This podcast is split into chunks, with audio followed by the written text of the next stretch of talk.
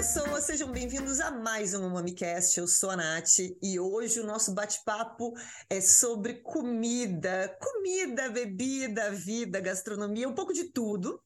É, eu vou bater um, um, vou bater um papo aqui com um chefe incrível, chefe Murakami. Seja muito bem-vindo e obrigado por aceitar o meu convite. Obrigado demais estar aqui compartilhando aí com vocês. Você que esteve aqui no nosso balcão, né? Vocês Adorei grande amor. Agora vai ser legal, porque as perguntas vão ser baseadas aí na tua experiência aqui no Murakami, né? Muito Exatamente. legal. Bora! Exatamente. Bom, Vamos começar te apresentando, né? Para quem não conhece, chefe Murakami, quem não assiste Ana Maria Braga, que antes de começar a gravar eu estava falando com o chefe, porque no dia que eu tava, no dia que a gente estava agendando o, esse bate-papo, esse podcast, eu estava agendando com o assessor do Murakami e a, enquanto a gente falava, ele entrou na Ana Maria Braga, eu assisto a Ana Maria Braga. Ele entrou na TV, eu disse, nossa, é muita coincidência, acho que esse bate-papo vai ser ótimo. Mas para quem não assiste Ana Maria, não conhece a história, chefe, quero te perguntar um pouquinho da tua trajetória no mundo da gastronomia. Quando é que você entrou e por que você entrou nesse, no mundo da, da gastronomia? Nath, o seguinte, eu entrei, tinha 18 anos, porque, cara, eu não ia bem na escola e acabou meu pai tendo essa brilhante ideia de falar: pô, vai para Tóquio e entra nessa área de cozinha. E na época ainda não, não, nem se falava, né? Essa coisa do caminho pela cozinha, né? E foi por isso, foi por, por não gostar de, de dos estudos formais, é, ter entrado para essa, essa maravilha que hoje eu amo que eu faço. Mas eu vou te dizer, Nath, que não foi fácil, assim, é, o começo, né? Pelo menos dois anos de Tóquio e dois anos em Nova York. Nova York já o, a disciplina não é como no Japão.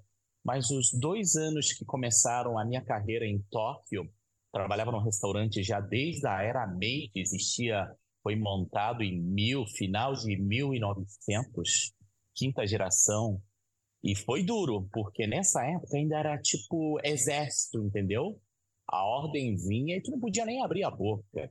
E foi, foi dureza. Hoje não, hoje já mudou.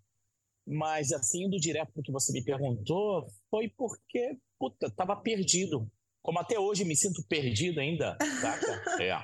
E é bacana, né, se sentir assim, meio perdido. Sabe? Isso é muito legal. Eu, pelo menos, me amarro, né? Mas perdido, mas com o pé no chão, né? É.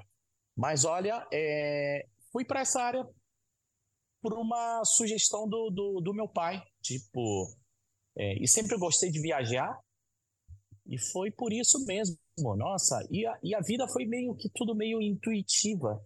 Intuitiva. Foi acontecendo depois a minha passagem por dois anos em Nova York depois a minha viagem pela, pela Europa, acabei trabalhando três anos em Barcelona, onde também foi uma cidade que eu, que eu me amarrei. Foi, foi incrível a experiência em Barcelona, onde eu consegui fazer estágios em outra gastronomia, em outras gastronomias. É, estágio, né? Não ganhava nada, mas entrava em bons lugares, assim, saca?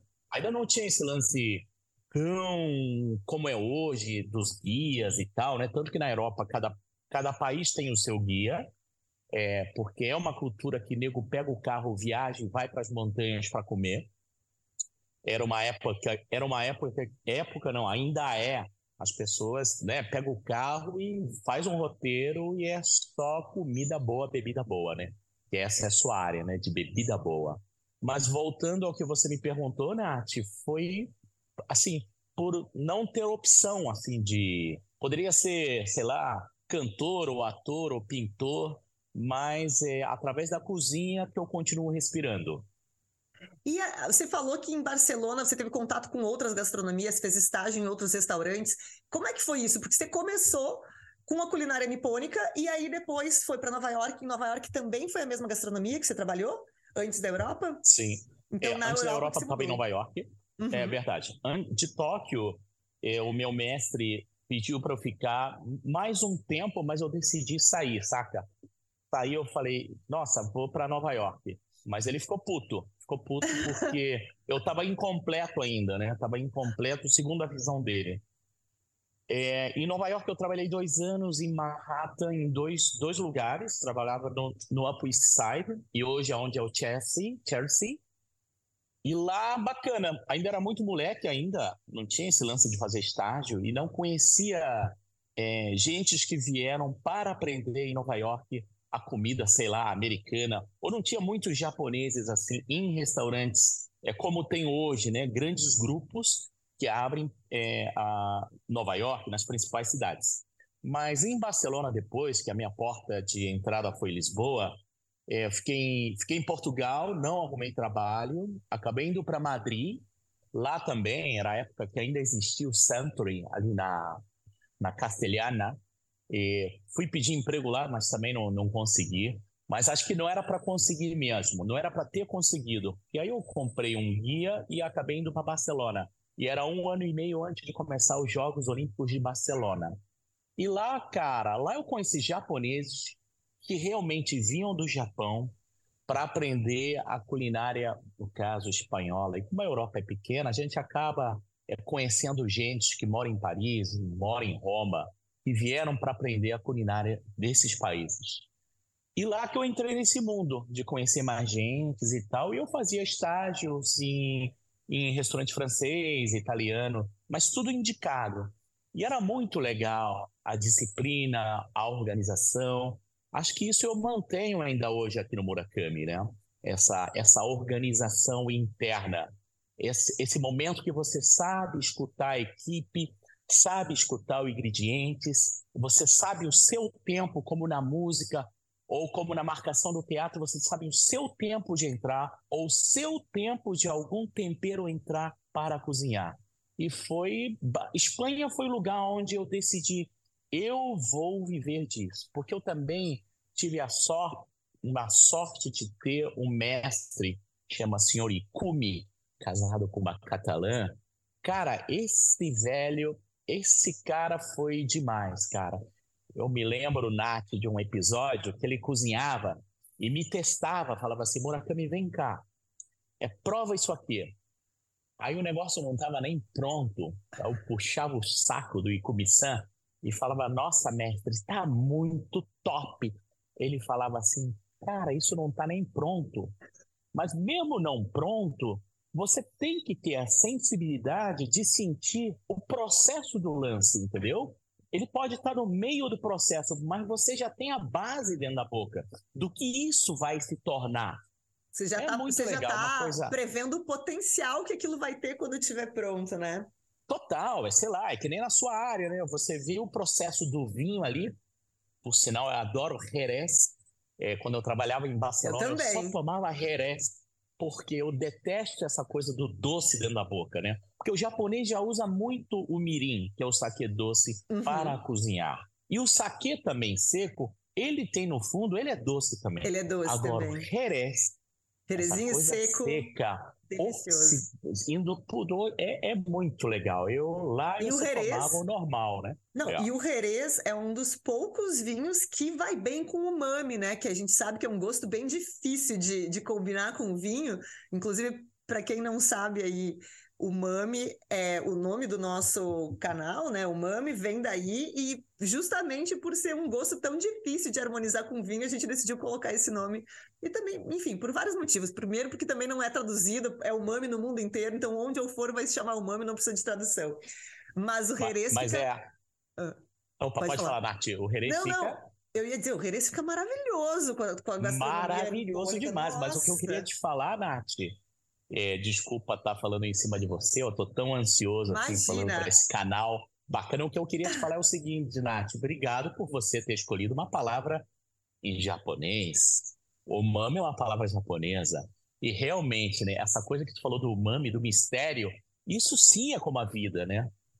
Isso é muito legal. Umami e, é como assim, a vida. É maravilhoso. e tudo, e tudo que tem umami é muito saboroso, é muito gostoso. Eu não conheço alguém que me diz um alimento rico em umami que não é bom. Não tem, tudo, tudo é gostoso. É... Bom, e aí quando é que foi o insight de dizer assim, deu, meu, minha peregrinação pelo mundo acabou, eu vou voltar para o Brasil e vou fazer um negócio lá. Quando é que deu esse start e como foi esse processo? Pô, Nath, é, foram oito anos de mochila, né? Viajando, de mochila vazia. Legal essa coisa da mochila vazia, né? Não aquele peso. E foram e foram oito anos assim muito muito divertido, não só na cozinha, né? E eu acabei é, é, acabei uma das coisas muito legais antes de voltar para o Brasil foi ter participado de um filme também, um filme do segundo longa de uma, de uma grande diretora é, de um cinema mais alternativo chamado Rosa Vergues, é, onde na época estavam precisando de um japonês que falasse um pouquinho de inglês, espanhol, e, e inglês, espanhol e o japonês, claro. Aí eu fui na audição. E é muito legal, que era uma puta grana, né, cara? Tava precisando de dinheiro também. E foi muito legal, um longa que demorou dois meses. E eu participei de dez sessões. Eu me lembro que cada sessão equivalia a 500 dólares. É. E foram 10 sessões, eu cheguei lá para a produção e falei: será que eu poderia participar para assistir das outras sessões? Porque eu adoro cinema. E eu assisti, e lá era legal que podia comer também.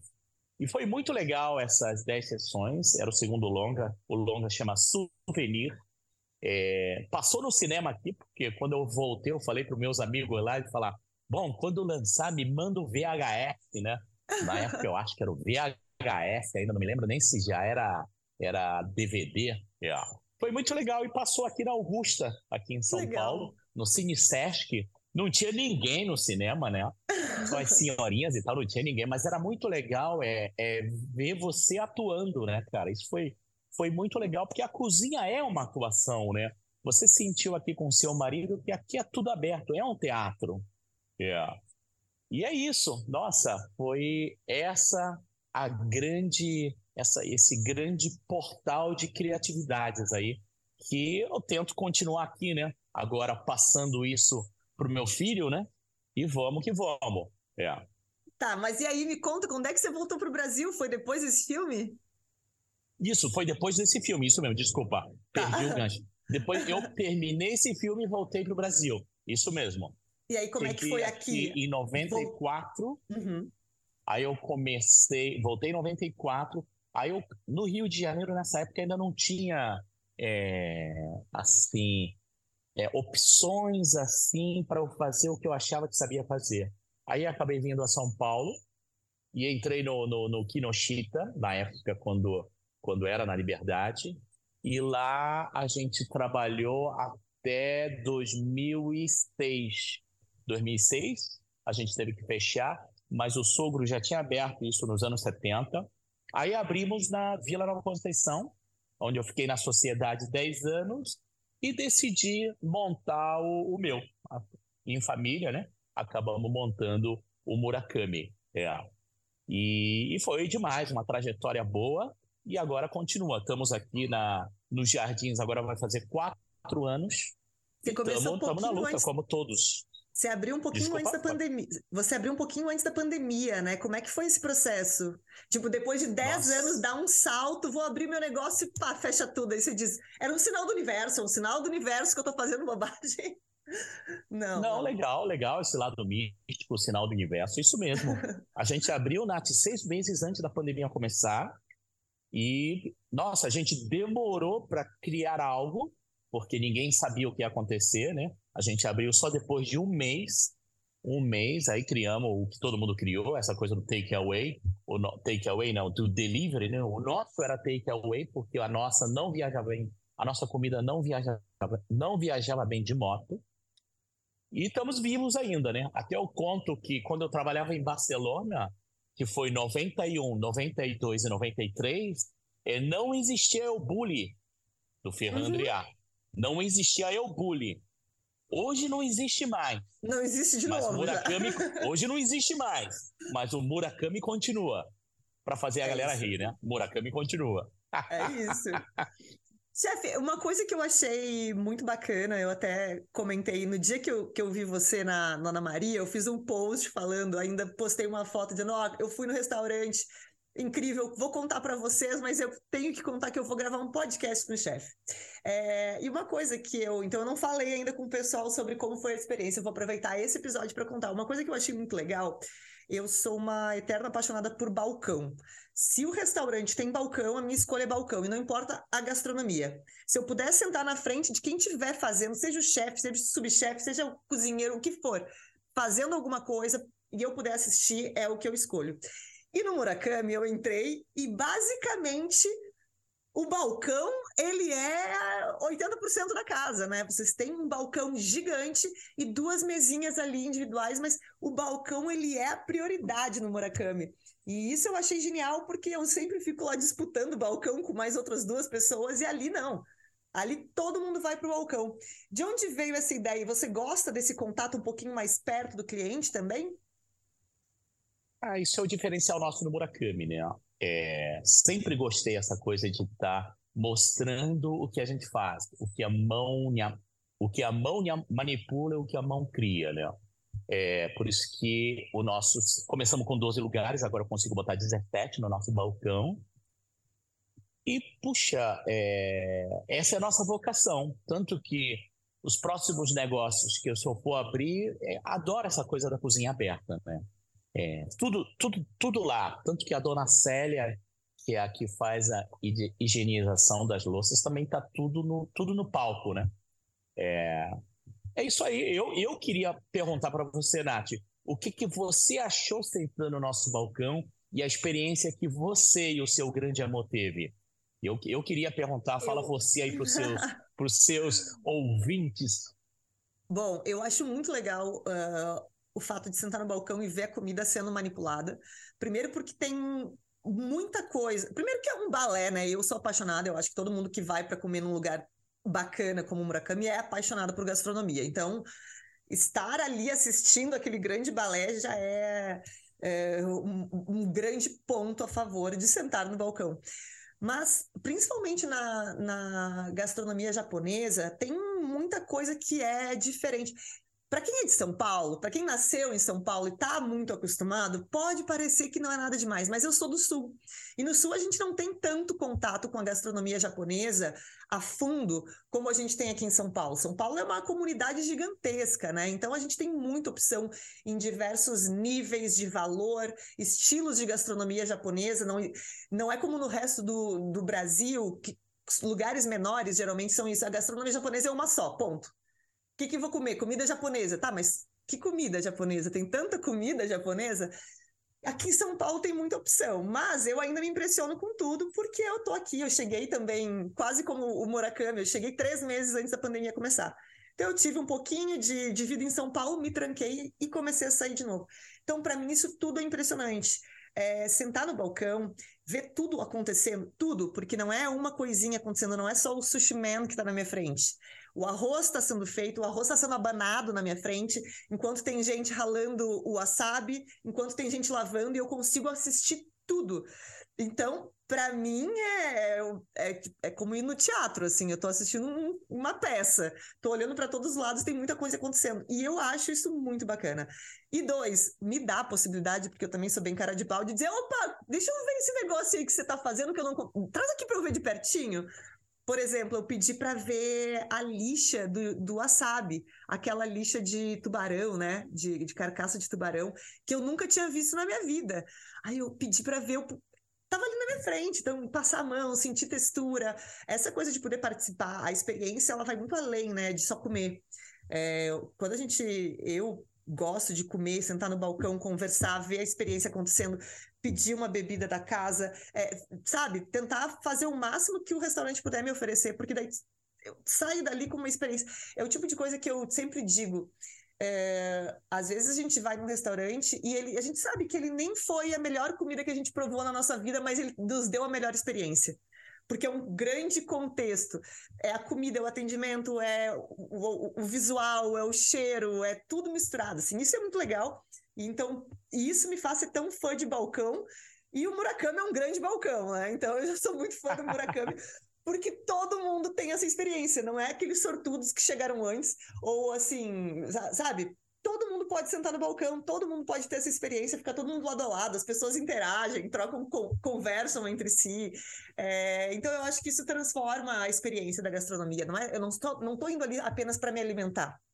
Eu saio de lá aprendendo, saio de lá enriquecida. Eu acho que essa experiência que esse tipo de local nos proporciona, e eu acho isso muito bacana. E espero que qualquer lugar novo que você abrir tenha um balcãozão para me, me, servir ali no balcão mesmo. Senão eu ponho uma, uma, uma cadeirinha na cozinha e assisto a, o balé da cozinha mesmo, porque eu adoro assistir tudo que está acontecendo. Isso é maravilhoso, né, Nath? Obrigado por ter compartilhado aí, né, com todo mundo aí a sua experiência, né? Isso é tão enriquecedor no sentido de vamos supor, vocês fizeram a, experiência Murakami de seis tempos, e próxima vez você tem que comer a experiência de sushi, que são 16 coisinhas. Eu brinco que a melhor venda que a gente faz é quando você está comendo, né, o que você teve a experiência, e tem um outro casal do lado fazendo a outra experiência, e eu e pergunto tá para outro casal, é, vale a pena a Nath fazer essa experiência? Eu pergunto para o cliente ao lado, né? Aí o cliente vai falar o que ele acha, né? E geralmente é o cliente que já é da casa, né? 90% é cliente da casa. E isso é o melhor, melhor marketing, né? Quando você pergunta alguém e a outra pessoa é, é, fala as impressões. Agora, é, primeiro, obrigado né, pelas impressões. É muito legal. Como o balcão, ele ali, é claro, o balcão é linear, mas ali são 17 lugares. E você sentou bem entre o cara que faz o sushi entre eu que estava fazendo o sushi e o bar.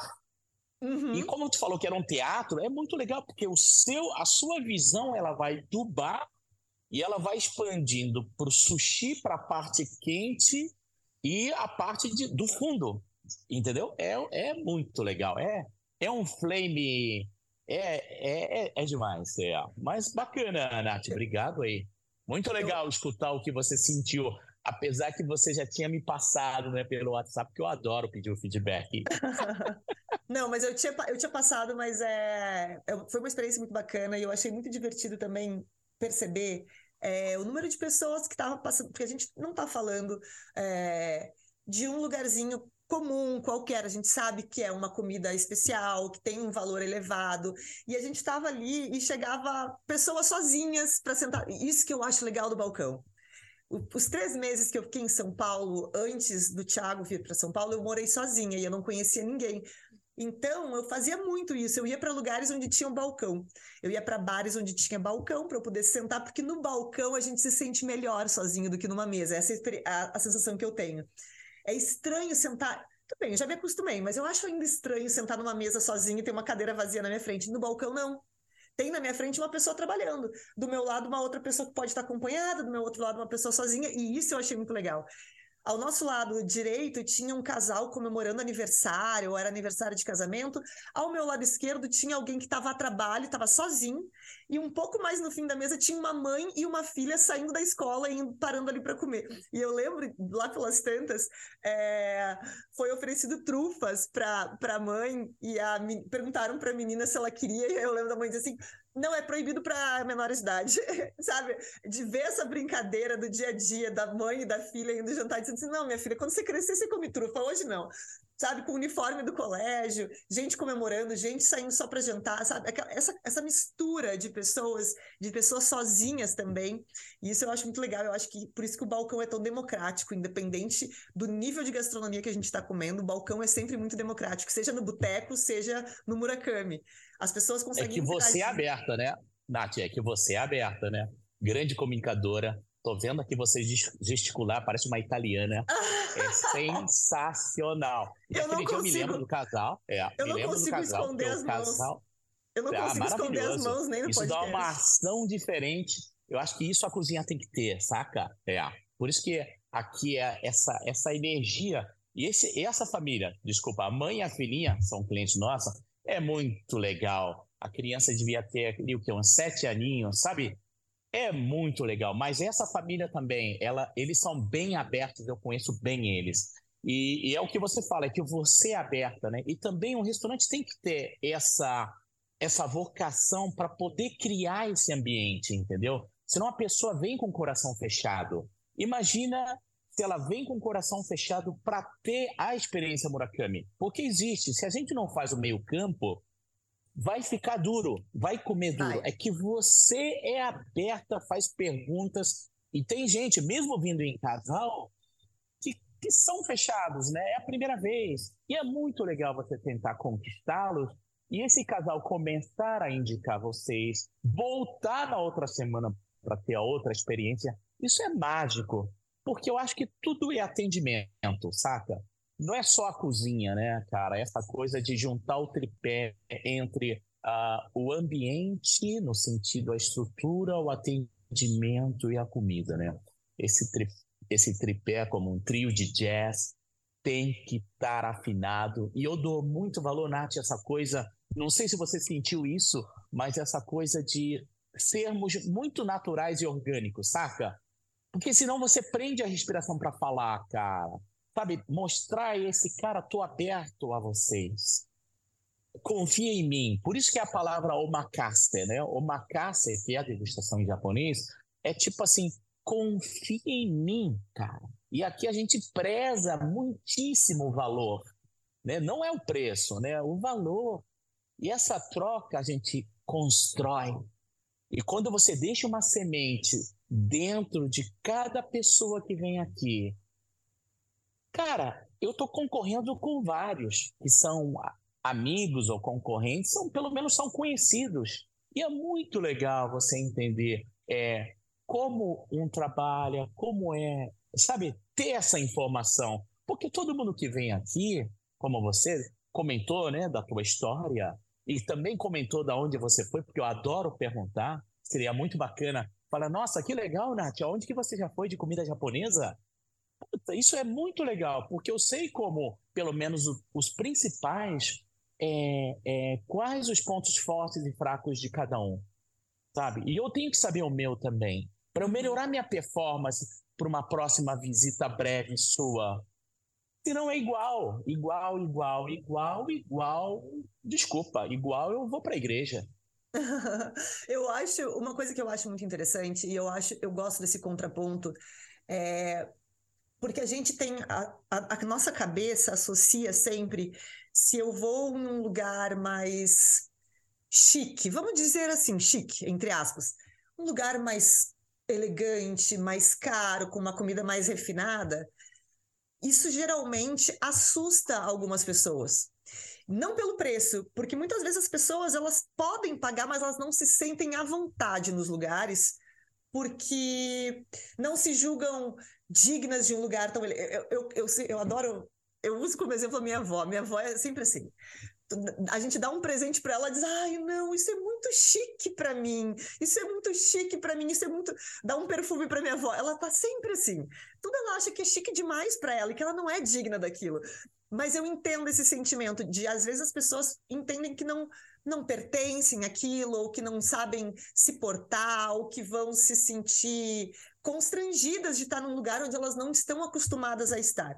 E existem muitos restaurantes no mundo que nos dão essa sensação, e não é por culpa de alguém, a gente sabe que existe um balé por trás e algumas, algumas formalidades que alguns lugares impõem, que acabam constrangendo, sem querer, pessoas que não estão habituadas. A pessoa acha que eu não estou sabendo segurar o talher, eu não estou sabendo qual é a ordem, eu não estou sabendo onde largar o meu guardanapo quando eu vou no banheiro. E isso dá uma aflição em algumas pessoas. E eu, eu, já ouvi de muita gente, eu, eu, eu, prefiro não ir porque eu acho que eu vou me sentir envergonhado, eu não, acho que eu não pertenço àquele lugar. E eu acho isso muito triste, porque eu acho que o lugar de comer todo mundo pertence. É, se você tem como chegar você tem como pagar, você pertence, tá tudo certo, não importa como você está vestido, como onde você costuma comer, etc. E eu acho, é, a sensação que eu tive no Murakami é que isso não existe. É um lugar que a gente chega e já na, na, porta, já, já é um, mais descontraído, oi já é mais descontraído, a gente sabe, a gente vê que o lugar é um lugar chique, a gente vê que a comida vai ser de alto nível, tá todo mundo ali muito bem portado, mas tem uma vibração diferente que deixa todo mundo à vontade, assim, independente de, de onde essa pessoa veio, se essa pessoa vai ali todo dia, aquilo ali é a comida do dia a dia dela, ou se aquilo ali ela guardou dinheiro por dois anos para fazer aquela experiência. Independente de qual pessoa você seja, eu acho que todo mundo se sente muito à vontade. E isso é interessante, porque a gente vê muitos lugares no nível do Murakami serem mais, mais duros, né? mais sérios. Tem essa coisa da postura Michelin também, que a gente sabe que acaba deixando alguns lugares um pouco mais engessados para seguir um padrão.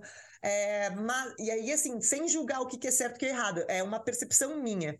Murakami é um lugar que, independente do valor, independente de se é a sua única vez na vida que vai lá, ou se você vai lá toda semana e aquilo ali é a sua comida do dia a dia, você se sente à vontade.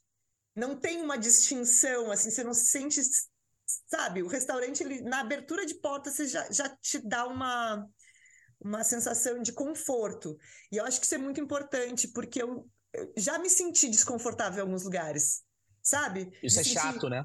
Isso é chato. Porque eu tô Isso aqui. é chato, cara. Eu quero, é. eu quero me divertir, eu quero passar por essa experiência, eu, quero, eu não sei. E, e não me sentir à vontade, sentir que eu tô estranha naquele lugar, que as pessoas estão me olhando estranho, ou que estão reparando nisso, ou reparando naquilo, ou falando, ou de repente eu tô falando demais, ou eu gesticulo, que você tá vendo. Ou eu tô gesticulando demais e estão me olhando feio porque eu gesticulo demais. Enfim, e, e eu não senti isso no Murakami, eu acho isso muito legal, porque eu vejo que muita gente tem receio de frequentar alguns lugares por medo de se sentir deslocado. E a gastronomia, lá, às vezes, é. a gastronomia aproxima, mas ela também às vezes afasta, né? Sim. Eu acho que esse é um Mas lá. Nath, é, desculpa te interromper, mas lá, não sei se você percebeu, né? Mesmo a interação minha com a criança, aquela criancinha que estava do seu lado, que você percebeu e lembrou da trufa, é, lá a gente tenta é, quebrar isso, saca? Por isso que eu tô de camiseta, é, de tênis, é, é, sabe? Tem que entender como, como os outros fazem, o processo de reserva, tudo. Saca, aqui no Murakami é sem frescura, não tem. Tu, tu viu que eu brinco, falo palavrão, piada. Cara, quebrar essa barreira, porque eu, eu me sinto mal se vem um casal e, e vem com, sabe? Você tem que saber ler as pessoas. Quando você sabe ler as pessoas, você quebra essa barreira, sabe? E você tem que saber quebrar. É que nem, sei lá, eu vou começar a namorar alguém, sabe? Se o beijo for preso, que você para de respirar, quem tá beijando tiver experiência, tem que falar: meu amor, respira. Aí você relaxa o corpo, porque a comida é um ato de amor. Se você vai preso, você não vai sentir 100%. E se eu tiver a sorte que esse casal volte de novo, aí é top. Porque já vem acostumada, já vem com um pulmão mais leve. Senão você prende, a, você é, é, é, é normal o músculo se contraírem num, num momento assim que tu não sabe qual talher pegar. Repetindo o que você falou, Nath, que é o guardanapo, não sei o que. Não. Cara, isso é um pouco do que eu falei, daquela coisa, quando falou, eu falei assim, quer igual? Vai para tal entidade. Senão é aquela coisa meio que inconsciente da culpa que a gente tem dentro, né? E se você tem culpa, cara, e se a comida também é um ato de amar, cara, você não vai estar pleno para dançar.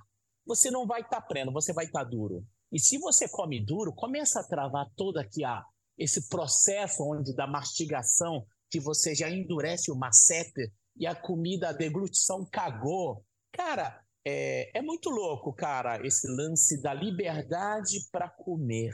E só você sabe, porque não tem como você se enganar se você está pleno ou não no ato de comer, ou sozinho, ou com em família, ou com seu amor, ou a trabalho, ou mesmo a trabalho, quando tem a tensão do negócio, cara, se você não quebra o lance de alguma forma, você é muito legal quando você quebra o ato e você vê que a pessoa relaxou todo o músculo da face. Depois ele vem me falar, ou me liga, fala, Murakami, obrigado, eu fechei aquele negócio porque você conseguiu descon... É, como é que é? é conseguiu levar leveza para o grupo.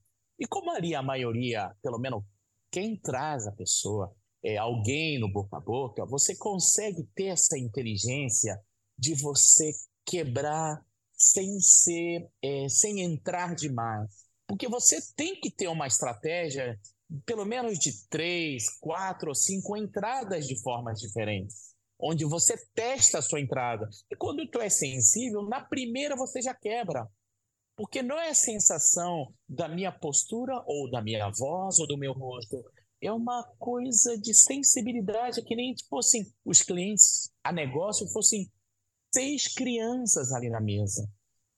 Que você vai lá e canta um cai cai balão. Sabe, é muito legal. É que eu adoro gente, eu adoro venda, eu adoro essa coisa de você entrar dentro da pessoa. Por que só o Pai Nosso pode é, emocionar as pessoas, saca? Não, não, não pode. A comida é, é libertadora.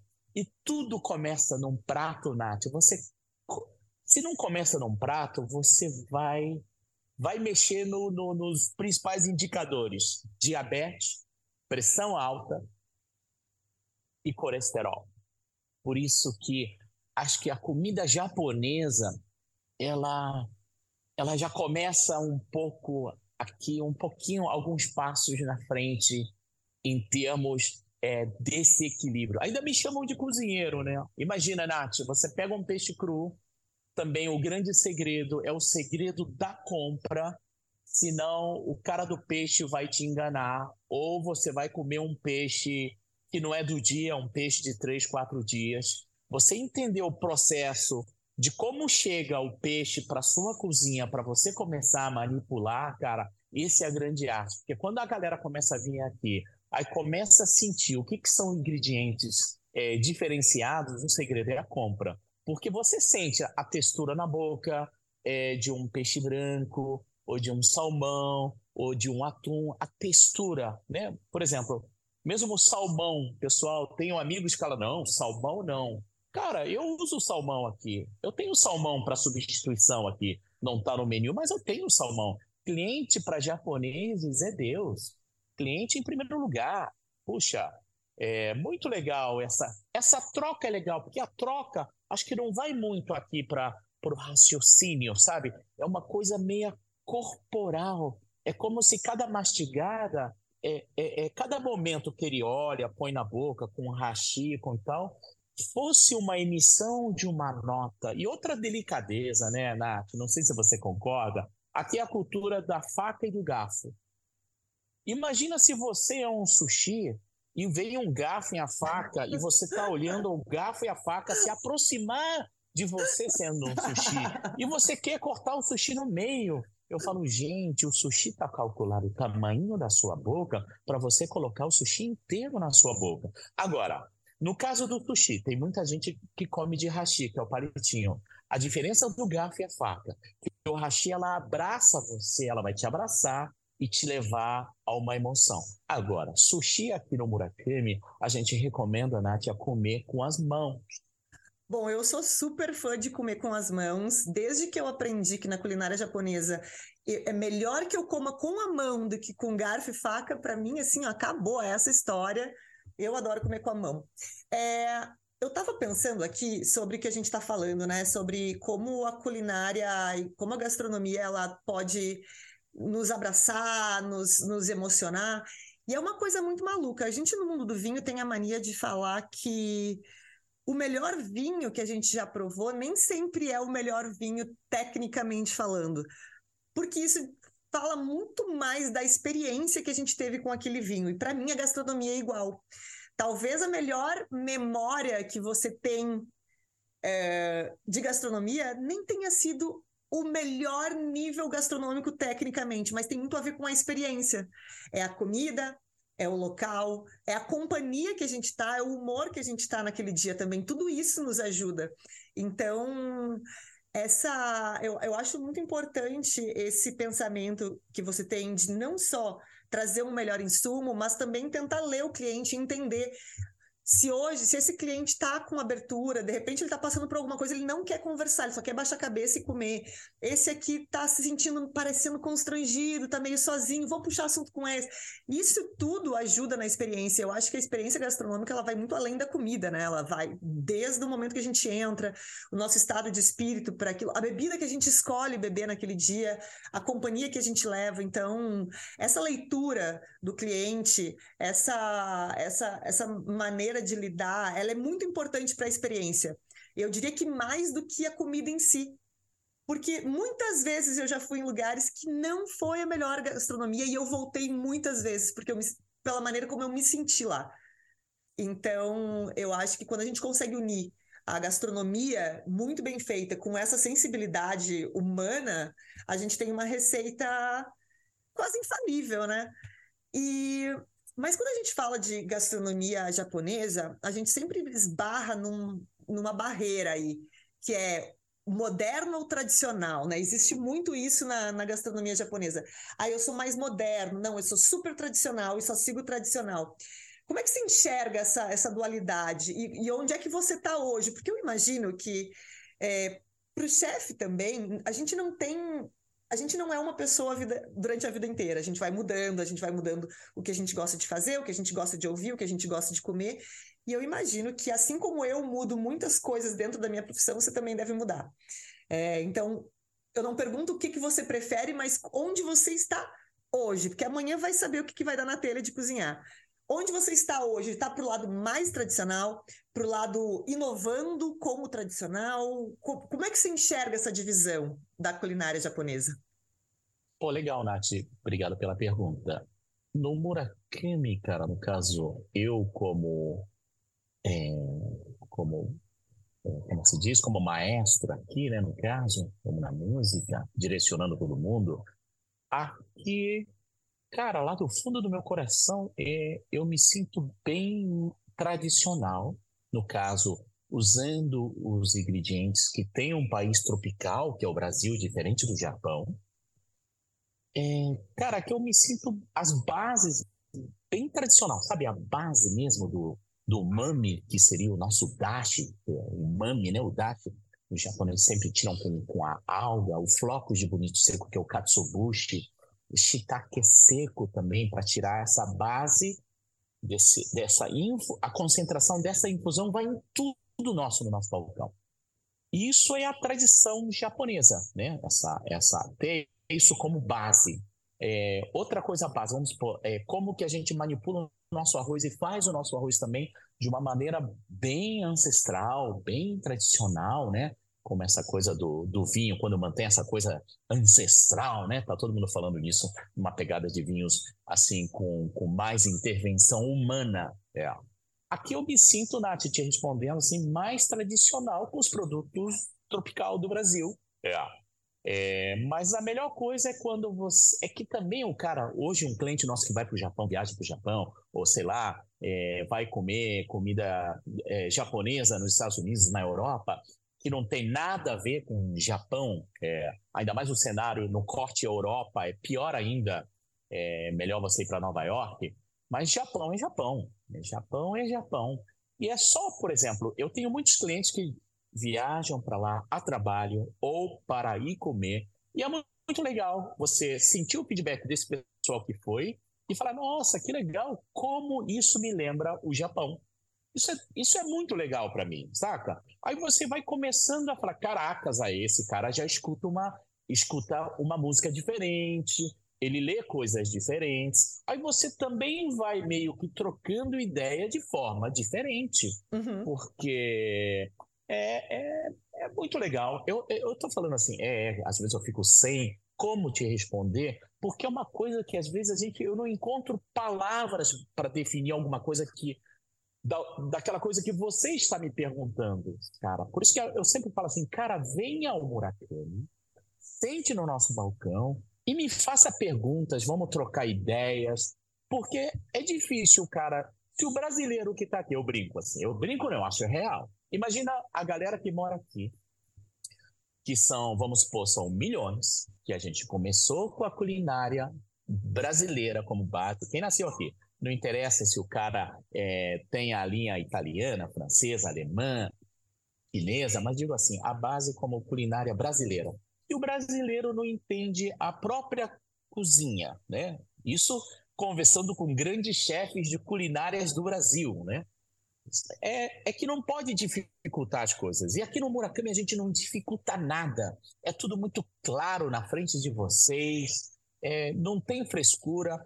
Claro que a gente tem todo um método, uma técnica diferente para o nosso arroz, para o dashi, para o nosso shoyu feito aqui. É, para todas as coisas simples, como eu já falei em vários outros lugares, que o Japão tem cinco elementos, Nath. Shoyu, misoki, a pasta de soja fermentada, vinagre de arroz, aí os dois saquês que dá o álcool para cozinhar. Lá a galera usa vinho, cachaça para cozinhar. O japonês usa sake seco. Claro que o sake seco foi esses que a gente toma. É, a comida também é que nem vinho, né? Você usa um bom vinho para cozinhar. Não precisa ser o uau, mas um vinhozinho legal para tu colocar no, no seu cozido. E o sake doce, que é o mirim. São esses cinco elementos. E, esse, e é como o cozinheiro, sei lá, quem é da linha japonesa, usa esses cinco elementos que vai definir o que você faz. E olha só, Nath, esses cinco elementos hoje já é usado por grandes outros cozinheiros pelo, pelo mundo inteiro. Como eles pegam assim a, a estrutura da culinária nossa japonesa para dar umami às, às outras cozinhas. Hoje todo mundo usa kombu, que são as algas, para dar umami, no seu molho de tomate, no seu fundo, porque ele dá uma puta diferença, desculpa a palavra, mas ele, dá, ele muda toda uma estrutura quando você pôr na boca, em termos de quando ele toca no lábio, se é aveludado ou não. Cara, por isso que é muito profundo assim você mergulhar nessa coisa da culinária, ainda mais essa culinária milenar. E é o quanto você tem coragem ou vontade de mergulhar. E o quanto que você tem gente para trocar isso, para você mergulhar mais fundo ainda. Hoje você vai falar de culinária japonesa, já são poucos que são old school aqui. Eu não sei nem se eu encaixo nessa coisa de old school, mas, cara, é, são poucos, assim, da, da antiga, entendeu? Hoje são grandes projetos de fundos abrindo restaurantes japoneses que você fala, uau! Já é tipo um shopping center. E aqui é o contrário do shopping center. Você viu isso, Nath? É o artesanal, é o, né? É o simples. E você, Nath, eu, o que eu falo? Você melhorar o simples não é para qualquer um. Né? Melhorar Exato. o misoshiro, melhorar o seu arroz, melhorar o shoyu, melhorar a base, a estrutura.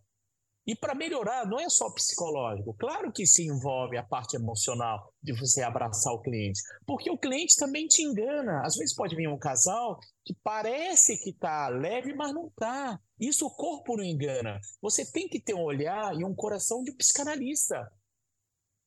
Você tem que sentir isso, porque você tem que entrar dentro do cliente. Eu falo assim, você tem que mergulhar dentro do cliente, permitir o cliente mergulhar dentro de você. Senão não existe essa troca. Vai ser uma troca fria do primeiro encontro ou do encontro daqui a uma semana.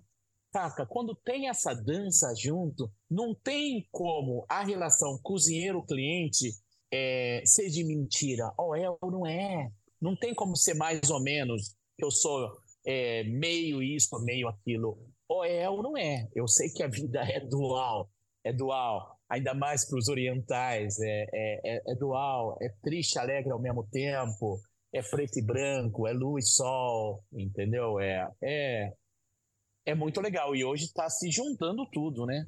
Hoje está se, tá se juntando tudo, né? não é mais homem e mulher, né?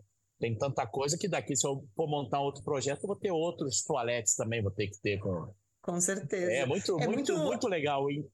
Essa, essa, Fala, essa, questão, essa questão de você ter que ser quase um psicanalista, ela é muito.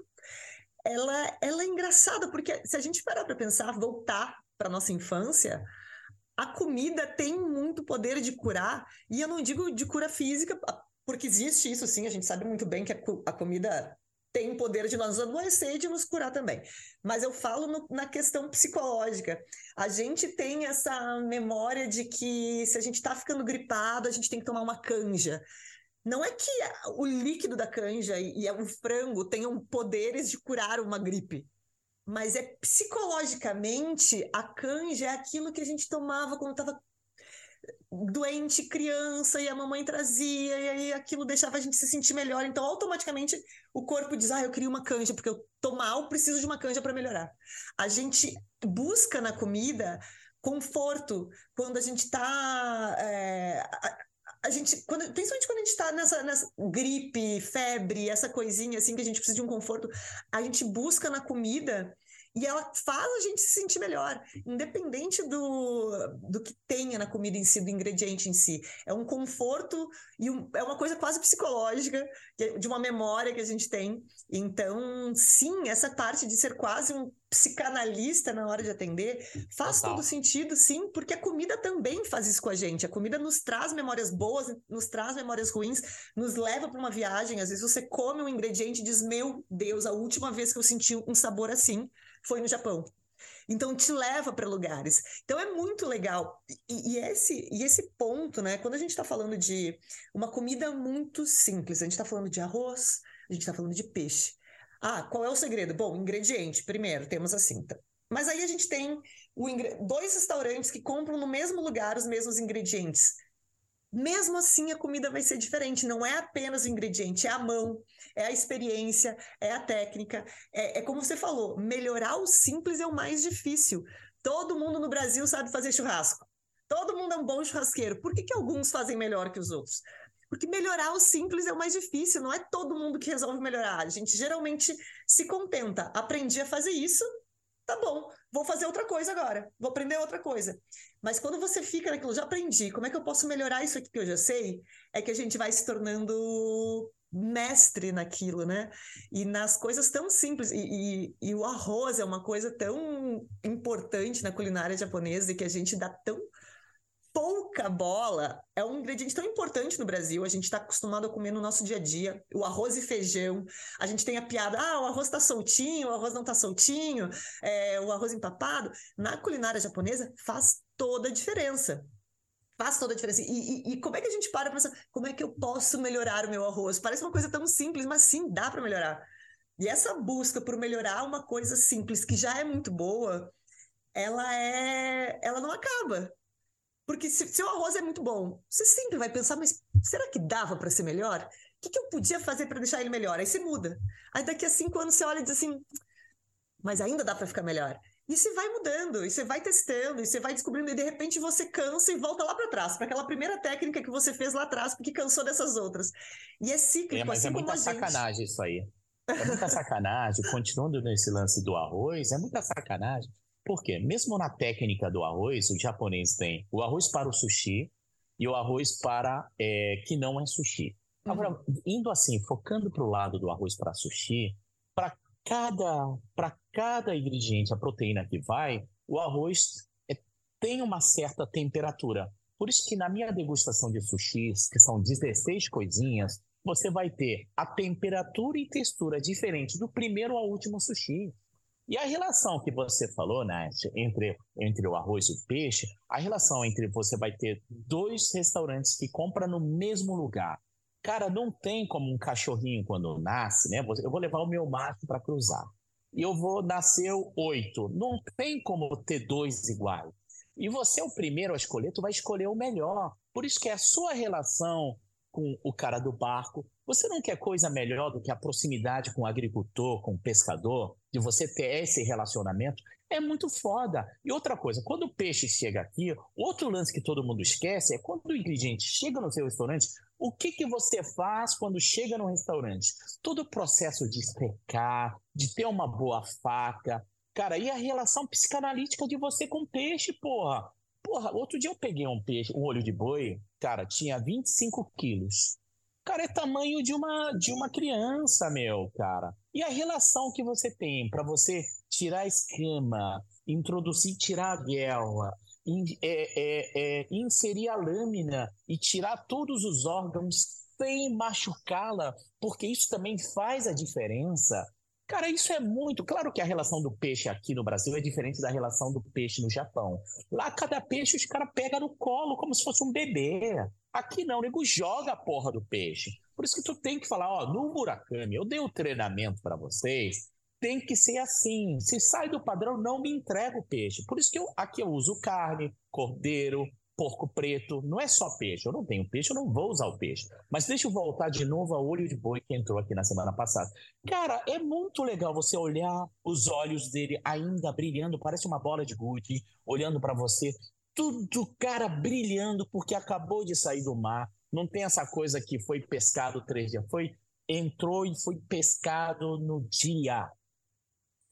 O cara não te engana porque a relação da pressão da faca quando tu introduz, faz a inserção, é diferente.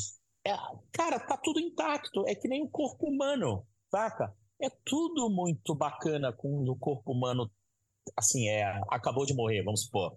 É diferente da, do cara que pega um corpo que já tá na, na rua, né? Morre muita gente, é, que morre, é, assim, é, é já bem debilitado internamente uhum. vamos supor, é, polícia mata muito bandido, e você vê um corpo aberto é, fresco, novo, é muito diferente. E qual a diferença de um corpo humano para um peixe?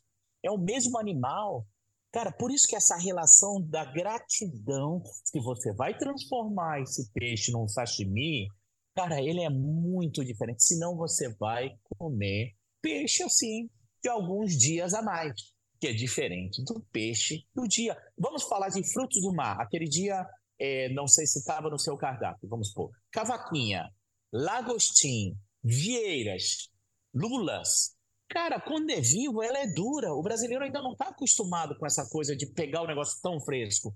Ela é dura, tanto que muita gente que não está acostumado, Nath, fala assim, nossa, é, tá duro, deve estar tá ruim, né? Acho que eles lembram de fruta dura, né? Sei lá, o mamão ainda está muito duro, a pera ainda está crua. Não, por isso que você tem que ter um papel de um gestor de informação para você contar historinhas, que é o grande storytelling.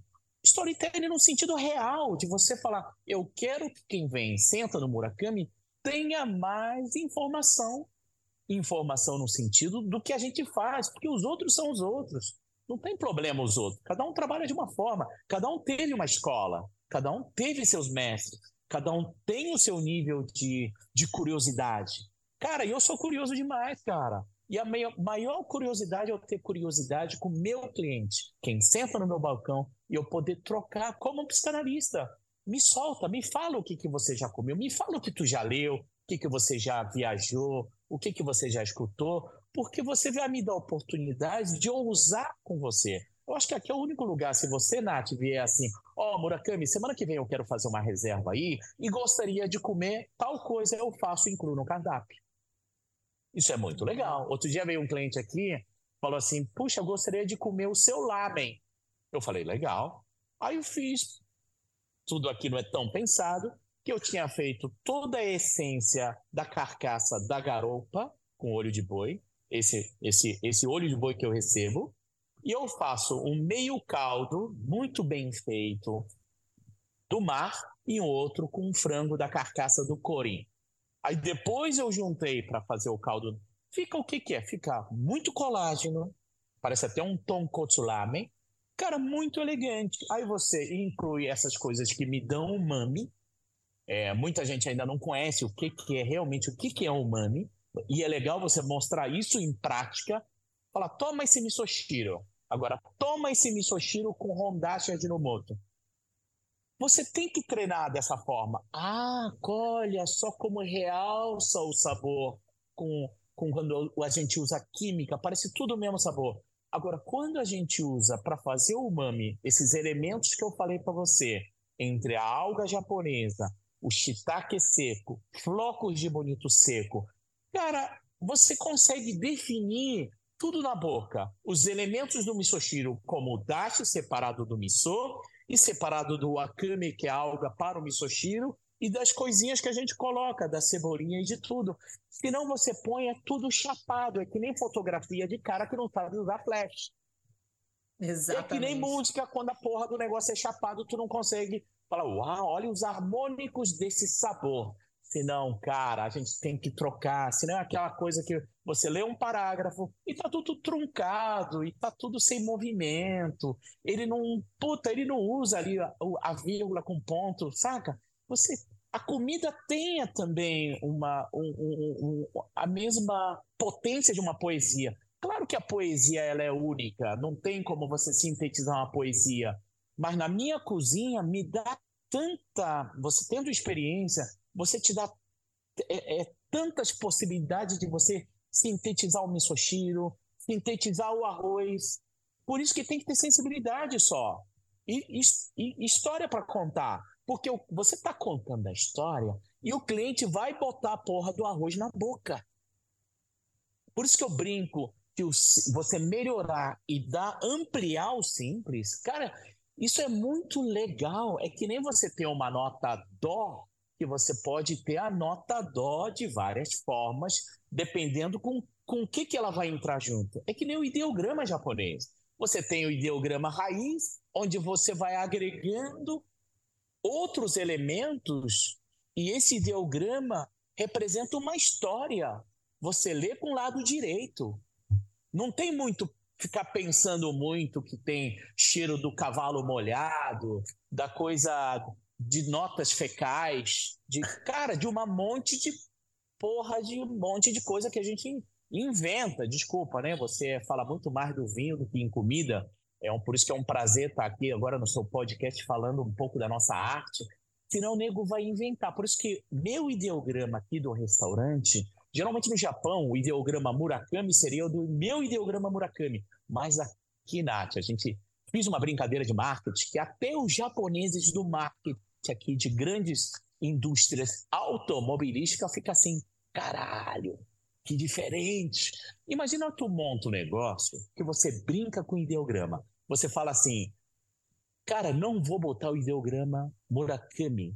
É como se representasse muito externo do Murakami eu vou botar um, Murak um ideograma que representasse o meu interno hoje. Aí, esse ideograma que é o silêncio, o nada, o vazio, que é o ideograma que eu uso hoje, eu falo para os japoneses, que são bons de marketing também. Eu falo assim, cara, o japonês entra aqui e fala, Murakami, como que o restaurante seu chama Murakami e o, e o ideograma não é? Eu falo assim, queridos, dou minha pausa de impacto. Claro que é Murakami. Só que é um Murakami interno hoje. E, Nath, agora eu te faço a pergunta. Você não acha que esse ideograma, silêncio, nada, vazio, é o princípio da criatividade, onde hoje, no mundo que a gente vive, Nath, será? Eu faço a pergunta.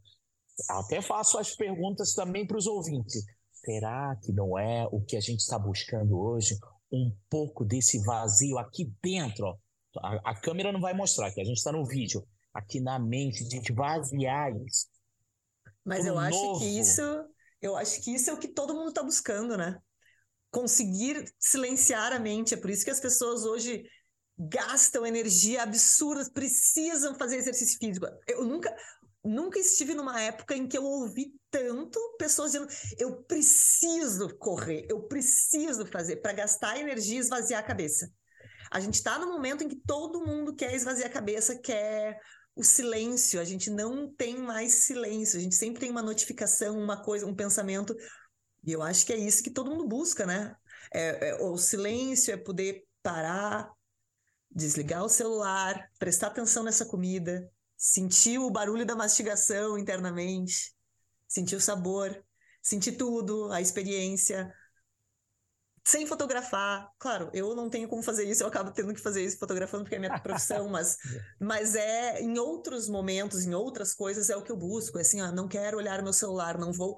Acordei, não vou olhar meu celular pela primeira uma hora que eu estiver acordada, porque eu preciso de silêncio na minha cabeça. Eu só quero sentir o cheiro do café. A gente busca isso. É, e, e, essa experiência. Vou voltar numa coisa que você falou no início, no início não, agora nessa sua última é, colocação, sobre tentar ensinar alguma coisa, mas claro, sem ser o professor, a pessoa veio aqui, eu tenho que dar aula, não é isso.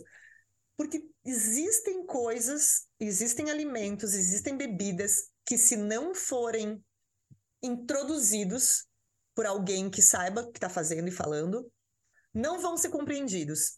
E você falou que é fã de Jerez, e Jerez é um vinho que precisa ser introduzido. Se uma pessoa prova um Jerez, nunca ouviu falar, nunca teve contato, ela coloca no nariz, ela sente, hum, parece um vinho do Porto, tem umas notas de castanhas, aqui deve ser um Porto Tauni. Põe na boca, sente que é seco, dá uma confusão mental, tem alguma coisa errada aqui, tem alguma coisa esquisita, eu não sei se gosto ou se não gosto, eu não entendi nada. Essa é a sensação que uma pessoa tem quando toma Jerez. Quando você toma Jerez com uma pessoa que conta a história, explica o que ele é, o que, que você vai sentir, e ainda diz: prova isso aqui, é esquisito, né? Agora você prova com essa azeitona. Mudou? Então, esse é o Jerez. É completamente diferente. Você entende, você não fica com aquele preconceito daquele sabor inicial, porque você já sabe que está esperando por ele. Você, você, você faz a experiência completa, você entende, é outra história. E eu tive uma experiência dessas com uma amiga apaixonada por Jerez. Eu tento fazer isso com outras pessoas, que eu sei que já é um, uma bebida mais complicada. E fazer isso na gastronomia é muito importante, principalmente que a gente está falando de muitos ingredientes. Isso que você falou, né? É, a comida ela pode, assim como o vinho, ser chata, ser flat, não ter nenhuma nuance, não ter nenhuma complexidade. Você faz o mesmo tempero com tempero industrial ou faz do zero. Você faz o seu shoyu em casa ou você compra. Você pode comprar um shoyu de alta qualidade, mas quando você faz o seu, ele vai ser diferente. É difícil. Você não, não, ninguém vai imitar aquele shoyu. É, ele tem a escolha de cada ingrediente, cada processo. E pode ser que na sua primeira vez fazendo ele, ele não fique tão gostoso, mas ele com certeza vai ser diferente daquele que é industrial e que é flat, que é padronizado. É, então, pegar cada item, cada item simples, assim como fazer o próprio wasabi, cada item simples e tentar fazer ele do zero, faz uma diferença muito grande. E tentar explicar isso quando a pessoa mostra que tem essa curiosidade, quando tem esse interesse, faz toda a diferença no processo de compreensão daquela refeição. E eu já tive refeições que eu saí, saí da refeição dizendo assim, gente, eu fui atropelada por essa janta, eu preciso de um dia inteiro para processar o que aconteceu aqui. Eram muitos ingredientes, muitas coisas, foi incrível, mas eu ainda nem consegui processar. E a gente sai assim quando a gente está numa experiência que a gente come coisas diferentes, prova sabores diferentes, aprende alguma coisa nova, vê uma, uma um processo novo. Eu não tinha assistido ainda o arroz sendo abanado. Eu sabia dessa prática, mas eu nunca tinha sentado no balcão e visto. Então eu vi pela primeira vez. Eu vi pela primeira vez a lixa do wasabi tradicional. Então, ter essa experiência de ver as coisas pela primeira vez, de provar ela, de poder tocar, de fazer uma pergunta e receber uma resposta, muda completamente. Se eu tivesse sentado numa mesa, afastada do balcão, simplesmente recebido a comida na mesa, comido, eu ia ter sentido tudo gostoso, tudo maravilhoso, e ia embora, mas a experiência seria diferente. É, a, é a diferença de comer e de ter uma experiência. E eu acho que essa curiosidade que você tem na sua cozinha, ela transparece para o público. E ela faz a nossa experiência, porque você é curioso, então você presume que a gente também é. Então, quando você pega um cliente curioso, é uma explosão de magia, né? Você tá cheio de, é, isso de é coisa, mágico. Você tá cheio de coisa para contar, o cliente tá cheio de vontade de ouvir. É uma magia, o cliente vai ficar lá sentado quatro horas, se desse, né? Vai ficar sentado quatro horas lá no balcão. É, mas isso é mágico, Nath. Isso, esse lance do abaná, legal do wasabi, esse lance do abaná, muita gente não sabe. E como a gente mostra o arroz, no Japão, se você for, o sushi man, ele não, não tem que mostrar o arroz. O arroz já é legal, já vem bom. Agora, aqui como é Brasil, eu falei, cara, eu vou fazer esse processo do arroz na frente do cliente. E você viu que é meio uma dança. Né? Um lá abre a panela, são duas tampas. Panela grossa, como se fosse aquelas panelas do século XIX, de ferro. E, cara, é um ritual, porque eu, aí eu abro o leque, esse era o último leque que eu, que eu ganhei, todo colorido. Aí você vai abanando e o cara vai misturando o vinagre. E, e outra coisa, no nosso vinagre que a gente mistura no arroz, esse tempero, eu, o segredo nosso também, ó, já compartilhando com seus ouvintes opa, aí também, opa. fãs de culinária japonesa e fãs de Jerez. A gente mistura um vinagre de Jerez no nosso blend de vinagre para temperar o arroz. Isso dá uma acidez diferente. Mas agora deixa, você falou do abanar, a gente abana o arroz quando ele está misturando o vinagre para o arroz, não é para o vinagre entrar dentro do arroz, não é isso é para ele não continuar o calor do arroz cozinhando. E você tem que ter a sensibilidade ali de quanto abanar. De um lado, tal, ele tá quente pra cacete, acabou de sair da panela. Você tem, é que nem vinho, é que nem fazer vinho, tem tudo um processo de ir lá, vamos ver, nasceu a flor, cara, na, tá, sentir, cara. E voltando pro Jerez, é, cara, essa coisa do, do fino, manzanilha, ororoso, palo cortado, Cara, e quando eu fui para Barcelona agora e trouxe só esses herezes de meio litro de soleira, daqueles da família, sabe? É, cara, tu paga um pouco mais. Mas, cara, é impressionante o quanto isso entrega, sabe? No nariz. Eu acho o máximo, cara. Acho Por isso que eu, quando eu compro aqui champanhe ou espumante ou vinho branco, eu já falo, eu quero que vá para a linha assim, ó, oxidando assim, porque isso faz combinar com o que a gente faz aqui. O que a gente faz. Outro dia eu estava também com, com, com, com, com o Gabriel, de uma outra importadora, ele trouxe um vinho nacional, 2004. Cara, tu não vai acreditar se eu falar para você que, que harmonizou com sushi, cara. Com arroz do sushi. 2004 acontece, era, era um corte. É, era Merlot, meio a meio Merlot com Cabernet Sauvignon, 2004. Não, vou falar. Quem entende de vinho já está até prevendo que vinho é esse. É, é, lá do não sei o que do museu. É, é. Meu irmão, desculpa, que delicadeza. Cara, já sem essa coisa, já, sabe? Ele estava tão delicado, já tudo mais baixo ali, a acidez, tudo que combinou de uma forma muito elegante. Tanto que eu falei, quero essas garrafas. E a gente tem um tinto, aqui a gente trabalha com vinho tinto também. A maioria nessa pegada um pouquinho mais suave, só que esse é, ele ficou preparado por causa de todo essa, esse tempo que ela passou. E, cara, desculpa, de custo-benefício também bem interessante. É. Esse, esse eu quero te dar para você provar. Quero fazer essa experiência. Vou te fazer um. Vou te fazer um sushi aqui que, cara, é inacreditável. Nem o cara acreditou. Porque isso também de combinação é muito intuitivo. De quantas coisas você já harmonizou dentro da sua boca, de quantas experiências já teve dessa coisa de não essa coisa, vou harmonizar. Não, sem pensar muito. A experiência de tanto tu tomar, porra. Exato. E, e muitas tomar, vezes. experiência. Não tem, eu não tenho essa coisa de ficar anotando no papel. Não tenho. É tudo meio. Eu esqueci o nome do vinho que eu tomei. Mas fica a sensação que era um tinto, que era um branco, que era um champanhe, que era um espumante, que era um vinho doce. Cara, é, vinho é o mundo. Desculpa. Legal saque. Saque eu gosto pra caramba. Gosto pra cozinhar, porque eu prefiro o shochu shochu destilado, que também pode vir do arroz, da, da batata, do sarraceno. É, hoje é feito de abóbora, feito de um monte de coisa no Japão. Que é o destilado japonês, como se fosse uma aguardente, uma grapa, um, uma, um poá, um, uma bagaceira. Eu adoro. Pisco, mescal. Cara, o shochu é de uma elegância, cara. Comecei a fazer uns drinks usando o shochu aqui também. E, cara, é de chorar. Desculpa. Doce basta vida. Eu tomo saque, mas eu só tô falando que eu prefiro os shotios. Nisso eu também eu quis falar isso, que legal, o saque harmoniza, sim, comida japonesa, é claro. Tem que saber harmonizar. Às vezes a gente tem saques aqui cerimonial, que é doce pra caramba, o pessoal harmoniza que eu falo, cara, aonde tá essa harmonização que eu não entendo? Mas cada um tem a sua cabeça. Cada um tem a sua capacidade do que gosta de escutar ou ler. Mas eu vou te falar que vinhos bem escolhidos, sem essa coisa do doce. Cara, tu tem uma ampla, isso amplia, pode ser branco, tinto, rosé, fortificado, mesmo os vinhos doces, aí é sensibilidade, cara. É brincar de que elemento eu vou pôr para propositalmente combinar com esse vinho. Aí é sensibilidade, não tem como. É, é, é, é rodagem, sabe? É tempo de voo, gente. É tempo de voo, galera. É o quanto tu mergulhou. Entendeu? Isso é, isso é muito legal, né? A harmonização ela não é uma, uma ciência exata, porque quando a gente fala de harmonização, a gente geralmente pensa em um elemento de comida e um tipo de vinho. Só que a comida, raras exceções, eu tô falando, ah, vou comer ostra, daí é só ostra daquele jeito.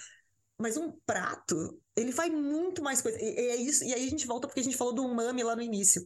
O umami, o umami em si, é um dos piores elementos para harmonizar com vinho. Ele é muito difícil, porque o umami pega o vinho e baixa a acidez do vinho, baixa a fruta do vinho, ele, ele tira tudo que o vinho tem de bom mas dificilmente o, o, o, alimento tem apenas umami, ele vai com outros elementos. Ele pode levar o vinagre, ele que vai trazer acidez, ele pode trazer outras coisas. E é com o que a gente trabalha o alimento que vai fazer a combinação funcionar ou não. Mas aí a gente entra nesse outro ponto que você falou.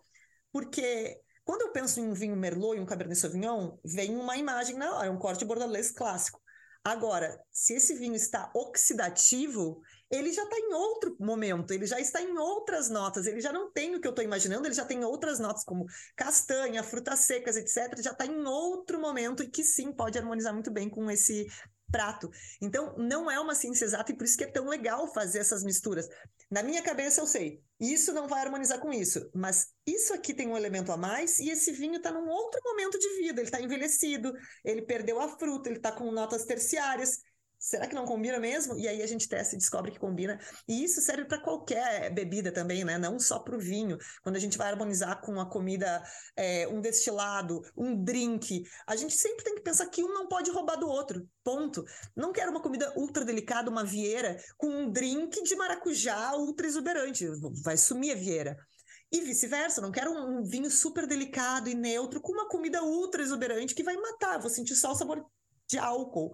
Então a gente, o que a gente busca na vida é na vida, na gastronomia, no, no trabalho, em tudo que a gente busca é o equilíbrio, a eterna busca pelo equilíbrio. Eu acho que é o resumo de, de tudo que a gente está falando sempre, né? Mas legal, Nath. Posso fazer uma pergunta para você agora? Pode. Queria fazer uma só... pergunta para você agora, Nath, rapidinho. Você acha que, que o vinho vinho melhora a comida ou a comida melhora o vinho? Essa, essa é uma ótima pergunta. É, se o vinho melhora. Quem melhora, né? O vinho melhora a comida, a comida melhora o vinho? Eu diria que os dois se complementam. Tanto uma comida pode dar uma melhorada no vinho, como um vinho pode dar uma melhorada na comida. O ideal é que a gente sinta que os dois melhoraram. E um ótimo exemplo, e eu bato nesse exemplo sempre porque as pessoas muita gente ainda tem um preconceito com acidez e diz, ai, não gosto de vinho ácido, gente. A, a Isabelle Moreira, Moreira, Lima fez uma, uma matéria essa semana na Gama, revista, e, e saiu no Instagram deles a frase que a acidez está para o vinho como o tesão está para a vida. Sem ela não tem jeito. E é isso, a acidez é o que traz vida ao vinho. Mas às vezes a gente pega vinhos que estão com uma acidez realmente meio fora do contexto, já está mais elevado. E as, as pessoas pensam: hum, não tá bom esse vinho, vou descartar, vou dar de presente. Esse é um caso que a gente pode melhorar esse vinho. Ele está com uma acidez muito alta, fora do, do, que, do que precisava.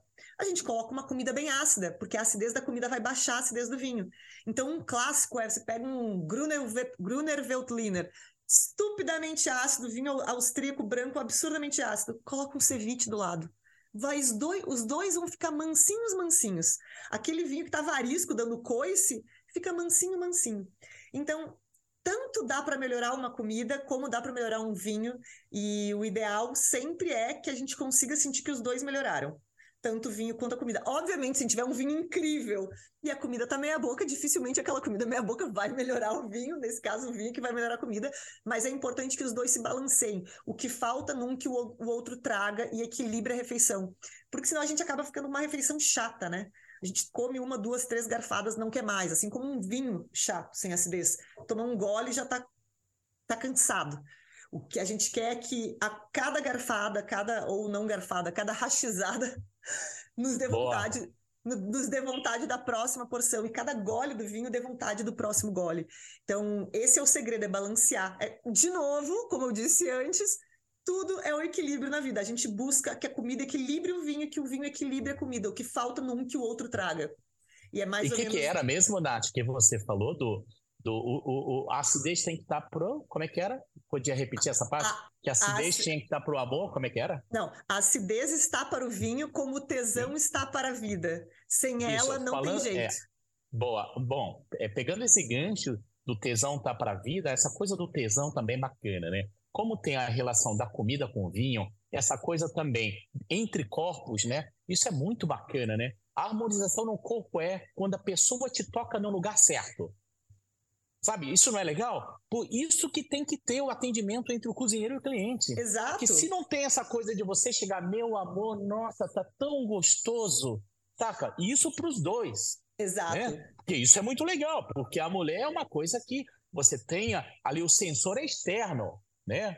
O sensor é externo para a mulher, né? Para o homem não, ele vai lá para dentro. É. É muito louco essa, essa coisa de tá bom para os dois, de falar. Exato. Eu acho que isso é harmonização e não tem como eu entender o do outro. Por isso que é sensibilidade, não tem como. Eu não, não tem como, são dois corpos. E é, é essa troca também do cozinheiro com o cliente, quando tem essa conexão, cara, e você tem um prato no meio, e você tem um vinho, o um saque ali, sabe? Essa conexão do todo, cara, é chegar nesse êxtase sem gozar, não precisa gozar, gozar, gozou, acabou, não precisa gozar. é o processo, né? O pro, eu adoro o processo, sabe? O processo, o pro, o processo é mágico. Bacana, pode chegar, né? Vamos supor que é, então me dá a conta, pagou e acabou. Mas o negócio é você fazer continuar. Quando eu peço feedback no dia seguinte, eu ligo para o cliente. Ligo não, mando um áudio de propósito, que é uma das brincadeiras que eu faço. E a, e a galera gosta desse pós-venda.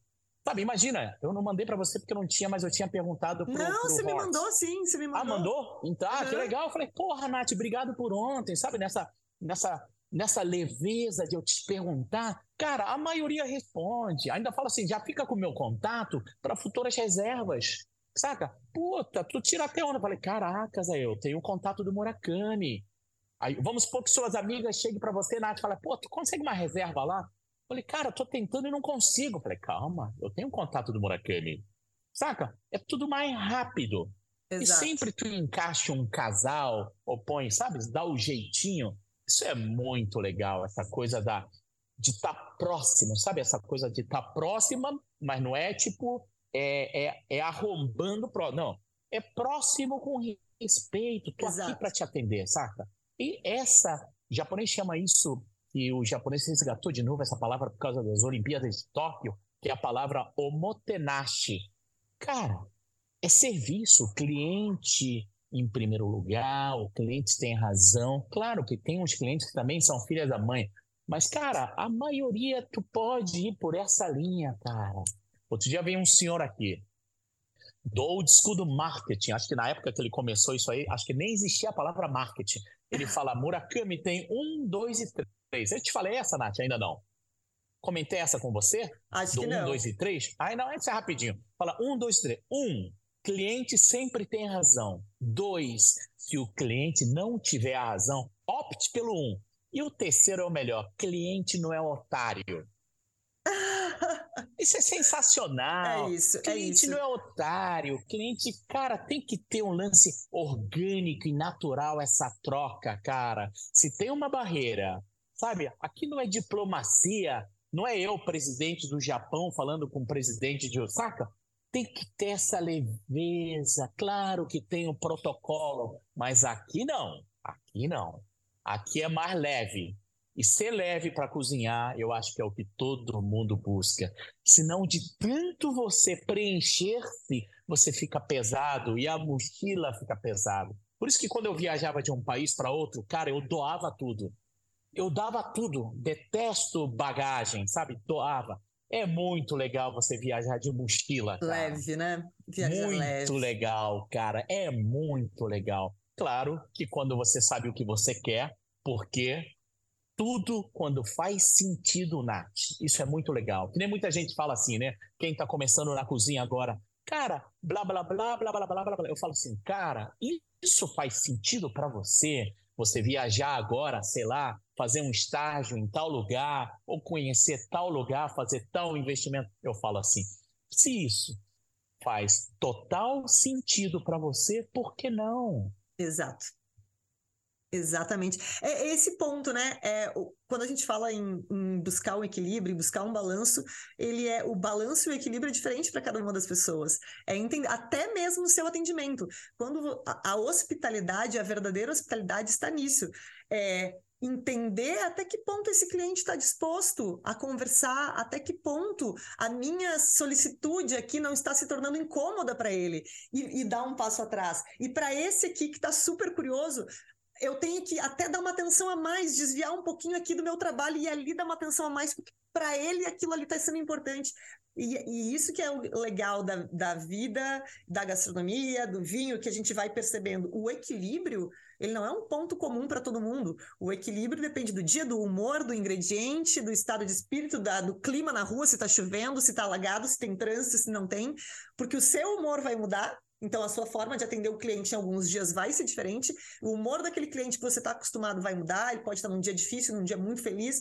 E, e, o, que, o que dá essa, essa beleza na vida é encontrar o equilíbrio dia a dia. A gente fica ali equilibrando pratos, mas tentar fazer isso de uma maneira leve para que não se torne mais do que menos prazeroso do que aquilo é, né? Porque a gastronomia, comer é prazeroso, cozinhar é prazeroso. E quando você transforma isso numa coisa muito é, num pedestal, a gente pode transformar aquilo numa coisa. Aquilo que você gosta de fazer, cozinhar, começa a ficar chato. Você começa a odiar cozinhar. O seu funcionário que amava estar tá ali, odeia estar tá na cozinha agora.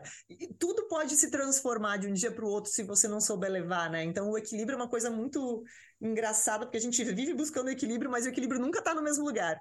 A gente está sempre, sempre navegando por aí. E eu sinto um pouco disso na sua cozinha, é, na sua conversa.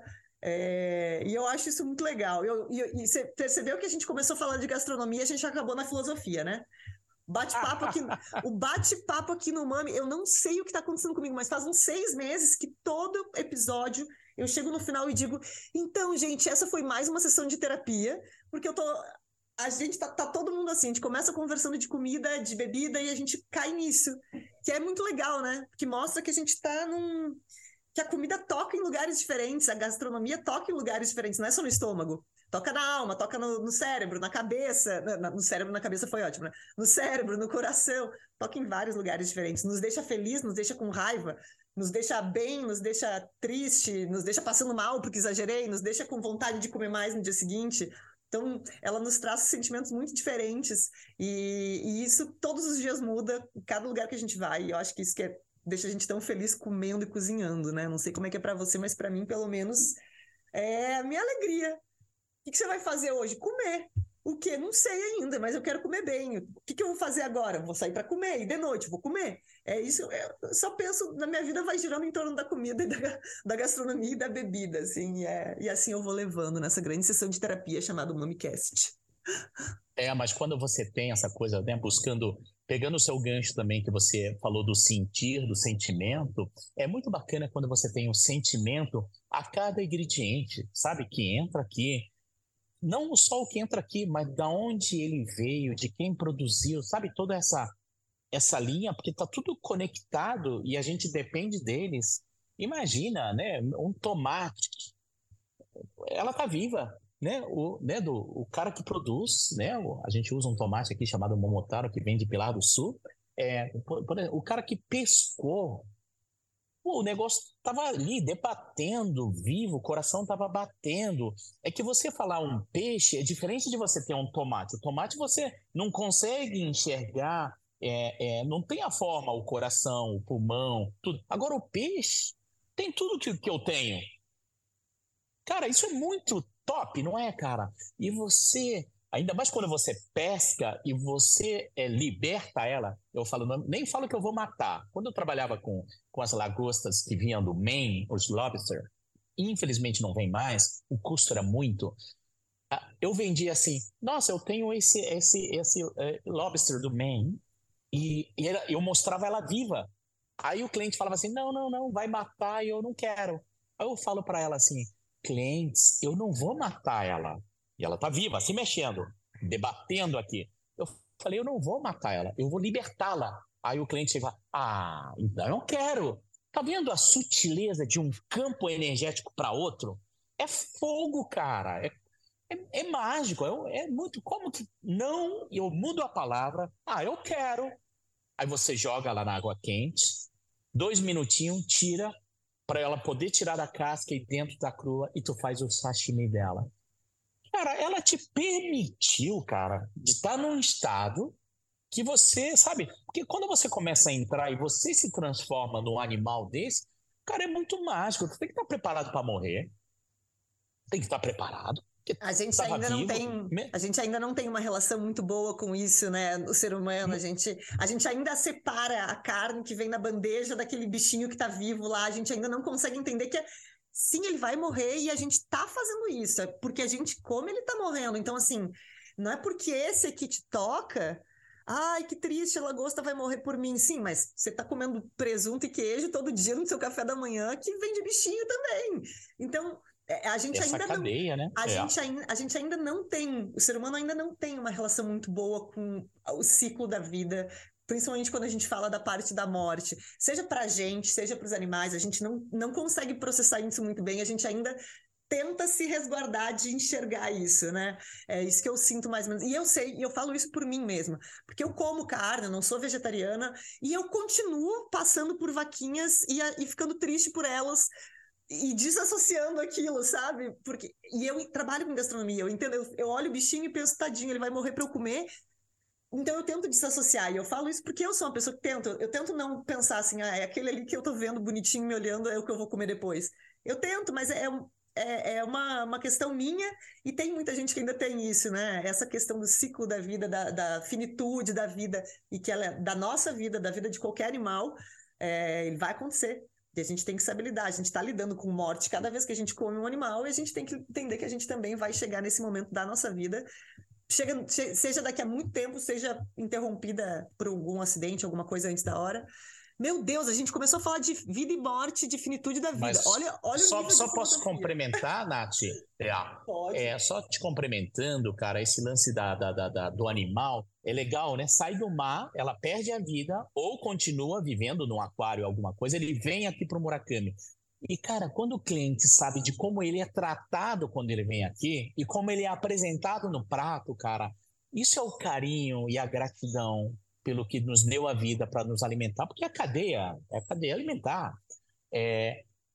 Outro dia eu fui num lugar de carne, cara, não sei se tu já foi, senão eu recomendo até tu, tu trazer ele aí para tu entrevistar ele. Ele chama Sérgio, tive lá ontem, chama um lugar ali na Rua Carla, no Itaim, chama Voa Boi. É um clubezinho pequenininho que parece o nosso esquema aqui também, tem pequenininho. E a churrasqueira tá do lado da mesa. Cara, é muito legal o cara lá do sul, vive no Uruguai, entender essa coisa de, de, de como é feito também esse animal, toda a relação dele com, com os vários tipos de lenha, se você quer calor, menos calor, quer potência. Lá ele ontem ele estava usando é, é, lenha de, acho que era de pêssego com com maçã, tem tudo um ritual ali que eu, o cara, falei, puta, eu comi umas carnes de cortes assim, é, menos nobres, que eu fazia em casa, e eu falei, cara, ali estava diferente. E ele também percebeu algumas coisas diferentes, ele só coloca o sal no final, sabe? Ele tempera com sal no final, não é? Põe um sal uhum. grosso. Eu falei, cara, que legal. A lenha só com calor, ele projetou a churrasqueira de uma maneira que ele mantém o calor ali entre exaustão que é natural, não é com, com tuboar, é natural. Tudo um cálculo ali muito bem projetado. Cara, eu fiquei impressionado, me emocionou muito, cara, ali é, ter comido umas carnes com de uma forma que eu nunca tinha comido. E não era carne tipo o aguil marmoreio X que vem do grupo do Japão, não. Eram carnes, mas tudo com, alimentado com pasto, e é foi, cara, foi uma aula, cara. Foi uma, chama Voa Boi. Recomendo aí fazendo a propaganda desse local que eu tive ontem. Na verdade, é tudo uma conexão, né? Eu cruzei com esse casal no Makoto-san faz um, um, mês e meio atrás. Eu conheci ele no balcão do Makoto-san, que fica ali na Vila Clementino, e marcamos esse encontro nesse local ali na Rua Carla, é uma ruazinha tão simpática, né? Que tu vê ali o Itaim tudo lotado, aí tu entra nessa ruazinha, aquela tranquilidade, com, algumas coisas abertas ali dentro. E foi muito legal a relação dele também com o boi, saca? E ele me contou tanta coisa do boi, eu, cara, tu começa a raciocinar, entendeu? E é bacana essa coisa boutique também. Claro que hoje a gente tem que pensar no mercado né? Mas é legal, porque com peixe também está sendo assim. Né? Hoje você, no Japão, fora esses peixes selvagens, que o japonês tem a palavra chamada tennemon, que são os peixes selvagens, que sushibas, que só usam peixes selvagens, são muito mais caros. É tipo o dobro do preço. Cara, é, hoje no Japão também tem criação de todos os tipos de peixe. Hoje tu vai no Tsukiji, que é o mercado de peixe japonês, que agora mudou de endereço. Cara, você vai ter é, sempre no lugar tu vai ter os dois, o selvagem, que é o dobro do preço, ou o de viveiro. E, cara, e são tão bom quanto, mas tem a diferença. Quando é selvagem, como ele enfrenta todo o perigo do mar, ele enfrenta todo o perigo do mar, cara, a carne dele é diferente na boca. Quando é de viveiro, é uma textura legal, flat, cara. Tanto que hoje aqui no Brasil tá na moda o Bluefin, que vem da Espanha, que tem em média, sei lá, 230 quilos. Maravilhoso, alimentado, criado no oceano um pouquinho mais afastado.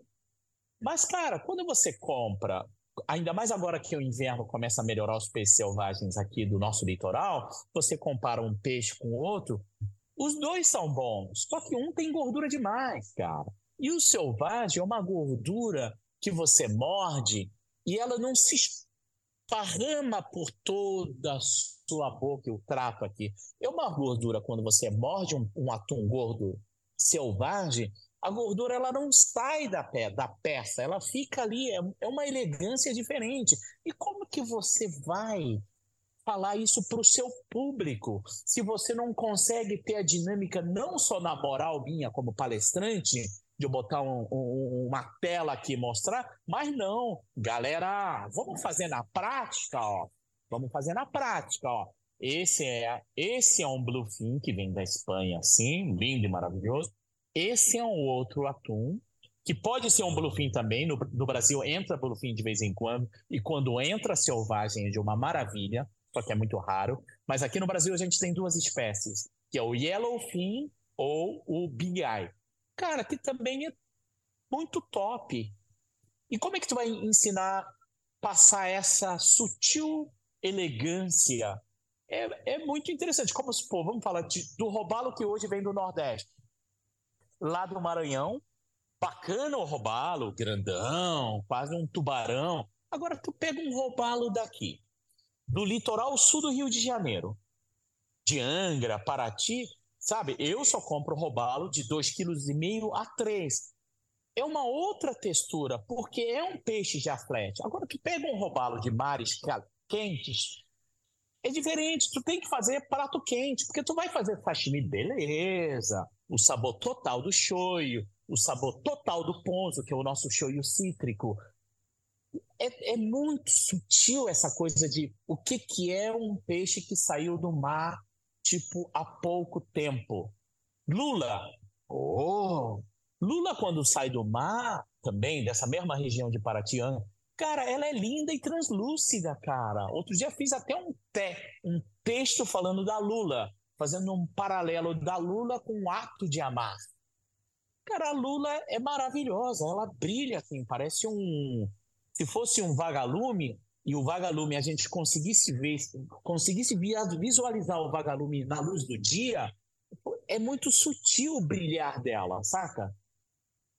É muito legal é, é, mergulhar nessas sutilezas, na diferença, novamente, de um, de um texto bem escrito, de um filme alternativo, é, das nuances da intenção de, das músicas, da intenção da poesia, né? É tudo muito. Eu incluo o que a gente faz aqui no Murakami também nesse hall dessas coisas é, mais intuitivas e artísticas, cara. Senão o nego vai falar assim: é, japonês é tudo igual. Eu falo simplesmente aqui no Murakami só é diferente. A minha pergunta é para você, Nath. Então, o que te torna você, como com essa profissão que você faz, o que, que é elementar nisso, singular, o que te torna única, entendeu? No que você faz é o que eu falo para mim também. O que nos torna único? ou, ou fazer essa pergunta para qualquer um. Isso é muito legal quando você responde ela genuinamente, se é que há uma resposta, entendeu? Se ela também não é variável, cara, ela, é, porque a é vida ela é variável. Ela é difícil essa pergunta, eu vou te dizer. Para quem está nos ouvindo sabe que esse episódio esse episódio está indo no ar na sexta-feira, mas nós estamos numa segunda-feira de manhã gravando isso. Como é que eu começo uma semana com uma pergunta dessas? O que me faz diferente? É tão difícil isso, né? Porque a gente a gente muda o que a gente pensa em relação a gente todo dia. Tem dias que a gente acorda se sentindo, hoje eu tô foda, hoje eu vou, hoje eu vou arrasar, vou para aquela reunião, vou fazer, vou acontecer. E tem dias que a gente acorda e, meu Deus, eu sou uma impostora, eu sou uma fraude. Hoje vão descobrir que eu sou uma fraude, eu não sei o que eu tô fazendo aqui, não sei como eu vim parar aqui. Se a gente muda o que a gente sente quase diariamente em relação a gente, eu faço a menor ideia como responder, talvez vou, vou ficar com essa pergunta para minha semana, para tentar entender o que, que, me faz.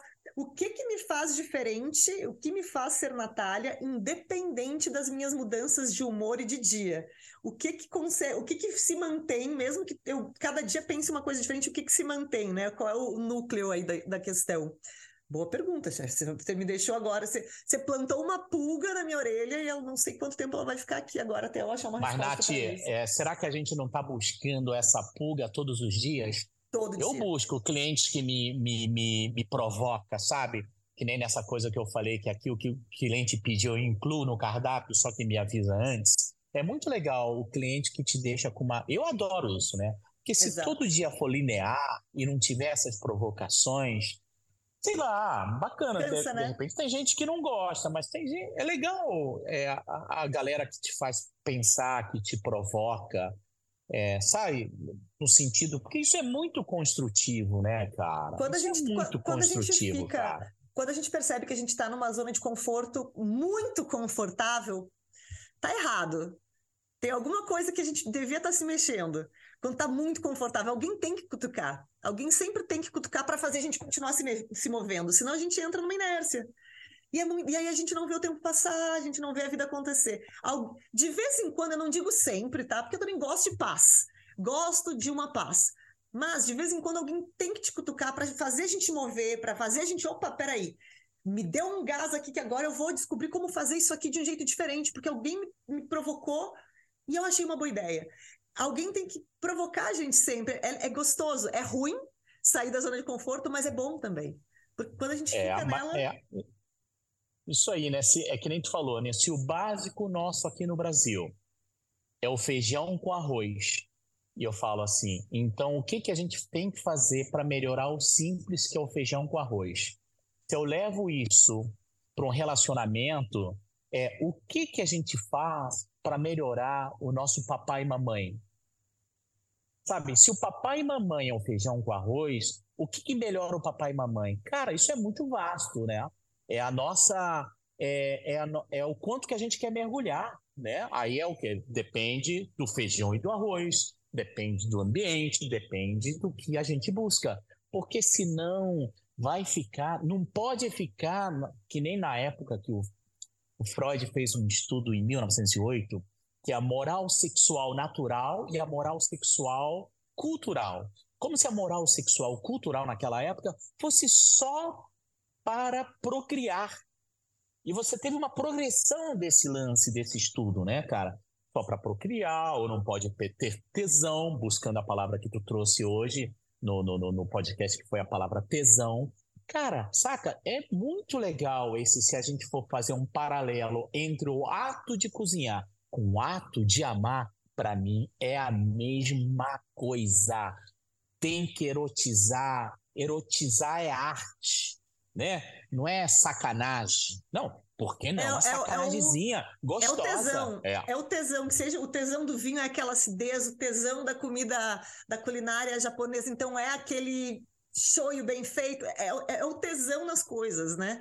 Porque, inclusive, tem gente que não tem muito prazer em comer. Eu, eu tenho uma amiga que sempre disse: Ah, eu posso falar a verdade? Eu me alimento porque eu sei que eu preciso. Que não tenho a menor, menor prazer em, ai, nossa, eu tenho vontade de comer uma coisa diferente. Eu olhava para ela e dizia: ah, tudo que eu tenho é vontade de comer coisas diferentes. Tudo que eu. Graças que ela, a Deus. Ela não tinha isso e eu ficava, como assim? Você não tem tesão em comer? Comer é uma delícia. Tipo, eu não quero só me alimentar. Eu quero comer culpa, bem. Isso é culpa dos pais. Culpa dos pais. Aqui vem um casal que fala assim: Nossa, eu tenho quatro filhos. Eu falei: Nossa, tem que trazer eles. Aí a mãe fala assim: Não, não vou trazer eles. Vai, putz. E o cara tem poder, estuda na melhor escola, tem os melhores brinquedos, viaja de primeira classe. Eu falo assim: Você tem que trazer seus filhos, querida. Sabe por quê? Senão vai crescer e não vai saber comer comida japonesa. Aí eu convenço a mãe, falo, é verdade, Murakami, então faz a reserva para os seis. Cara, isso é você, sabe, mudar isso aqui, ó, para um.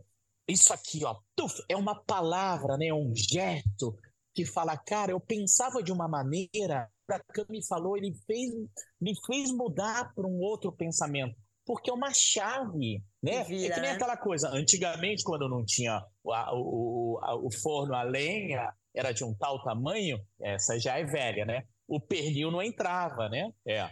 Aí, aí cortava ali o pedaço para poder entrar, entendeu? Hoje não. Hoje, porra, você projeta é, da maneira que você quer, cara. Você projeta da maneira. Aí você pensa que toda vez, né? a mãe pensa que tem que cortar a porra ali de um, de um pedaço de um lado e do outro para entrar. Porque achava que dava mais sabor, que entrava o tempero, e não é nada disso.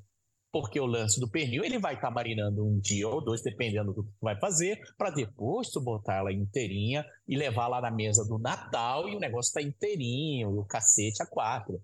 Porque é muito interessante.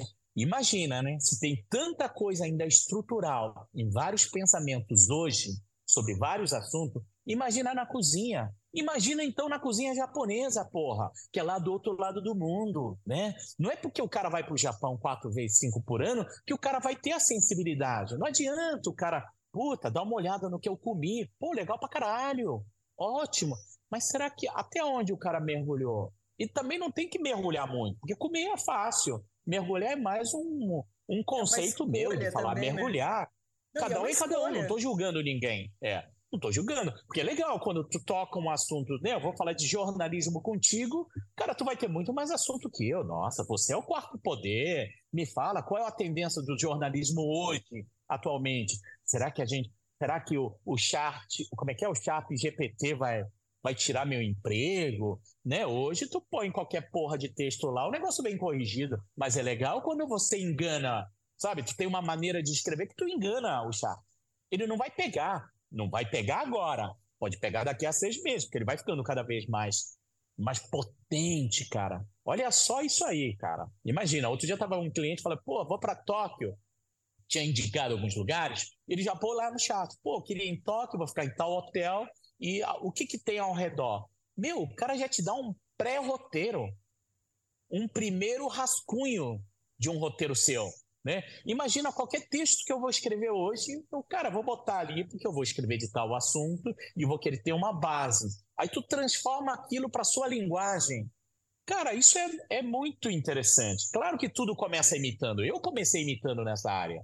Começa imitando o teu chefe, imitando o que a sua mãe fazia, né? imitando as suas referências para poder polir porque o arroz é que eu faço todo dia. O dash eu faço todo dia. O misoshiro eu faço todo dia né? Eu faço alguma fritura todo dia, um tempura.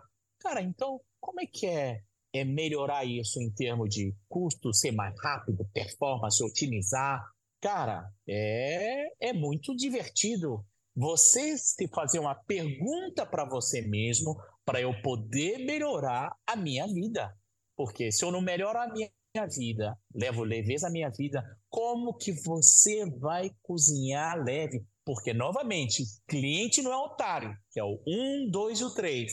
O 3 é o cliente, não é otário. O cliente vai perceber, porque aqui é tudo aberto. Não dá para eu fazer o show, se eu sou tipo um Rolling Stones, e falar, galera, porra, fizemos show essa semana toda, hoje o show vai ser meia boca, tá?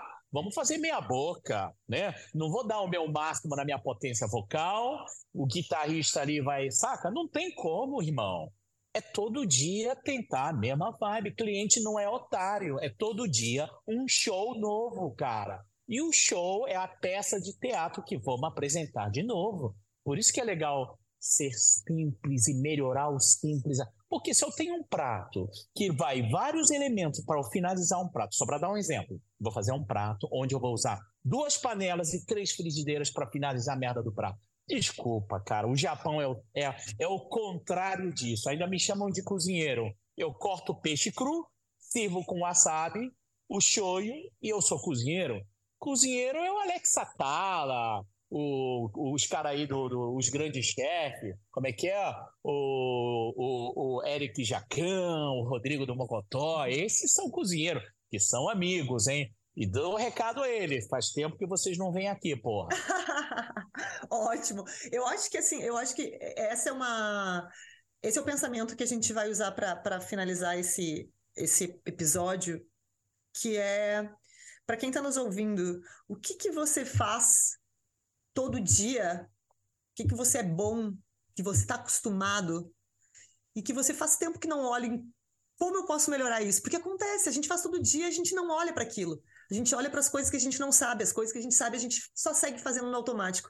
Então, para quem está nos ouvindo, olha aí para dentro. O que, que você faz todo dia, que já está acostumado, que já está fazendo no automático, e que faz tempo que você não olha e pensa: como é que eu podia melhorar? Seja transformar aquilo melhor, seja fazer de uma, com uma técnica mais interessante, mais eficiente, enfim, o que, que você pode melhorar do que você já sabe, do seu feijão com arroz. Quero deixar essa, essa reflexão para vocês que estamos ouvindo. Chefe, eu quero aproveitar para agradecer o teu tempo. A gente está chegando num dos episódios mais longos que a gente já teve. Acho que não vai ser o mais longo, porque a Gabi Frisão, uma grande amiga, já gravou mais longo que esse comigo. Mas nós já passamos de duas horas de gravação.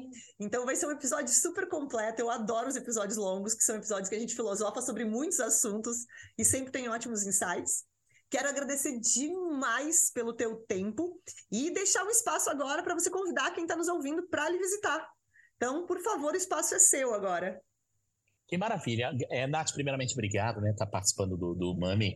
Mas voltando àquele o lance da Gabi, desculpa você rapidinho, da Gabi, se eu não me engano, eu escutei esse podcast, ela fala sobre Jerez, não era? Uhum, era isso mesmo. não? Era, então era esse, esse eu mesmo. escutei. Escutei porque o tema era Jerez. Eu botei no podcast, eu botei ali na busca, né? Jerez. Aí caiu esse aí. Foi muito legal a entrevista, muito legal. É. Acho que eu acho que eu conheci ela em algum evento, alguma coisa, não me lembro agora. Mas bom, vamos lá. É, o episódio foi maravilhoso. Melhorar o feijão com arroz, né? Aquela coisa de o que torna cada um único no que a gente faz, o que a gente pode melhorar cada dia. Essa coisa, né? Arroz e feijão e outra coisa é o papai e mamãe, né? Melhorar o papai e mamãe, melhorar o simples beijo, melhorar o simples tocar. É, isso é muito legal. Bom, vamos lá, né? Aqui a gente está no coração dos jardins, como a Nath sabe.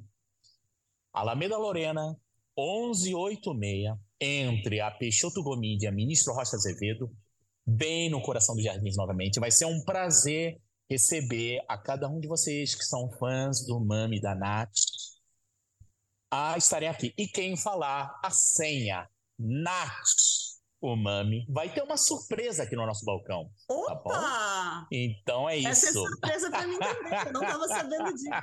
Ó, e não esqueçam de seguir o restaurante no Instagram, é arroba restaurante Murakami, com K, né? Murakami. E aí vocês conseguem dar uma olhada no ambiente, no meu balcão favorito, no, em tudo que está sendo preparado por lá. É muito legal. É, quem estiver indo lá, me chama para ir junto, que eu tô com saudade já. Tenho que fazer as outras experiências. Fiz uma experiência, tenho que fazer a outra agora. E é isso, espero que vocês tenham gostado desse episódio. Se ficou alguma dúvida ou se vocês têm alguma colocação sobre o tema, sobre esses assuntos diversos que a gente trouxe aqui, Podem mandar mensagem para mim. O que eu souber, eu vou responder. O que eu não souber, eu peço para o chefe Murakami. Se quiserem mandar direto para ele também, tudo certo, só mandar lá. Não esqueçam de seguir o Murakami no Instagram. E o Umami, para quem, quem chegou nesse episódio através do chefe Murakami, venham seguir o Umami no Instagram também, que é umamimeg. E é isso. Espero que tenham gostado desse episódio. Nos vemos na próxima sexta-feira, ao meio-dia. Um beijo e até a próxima!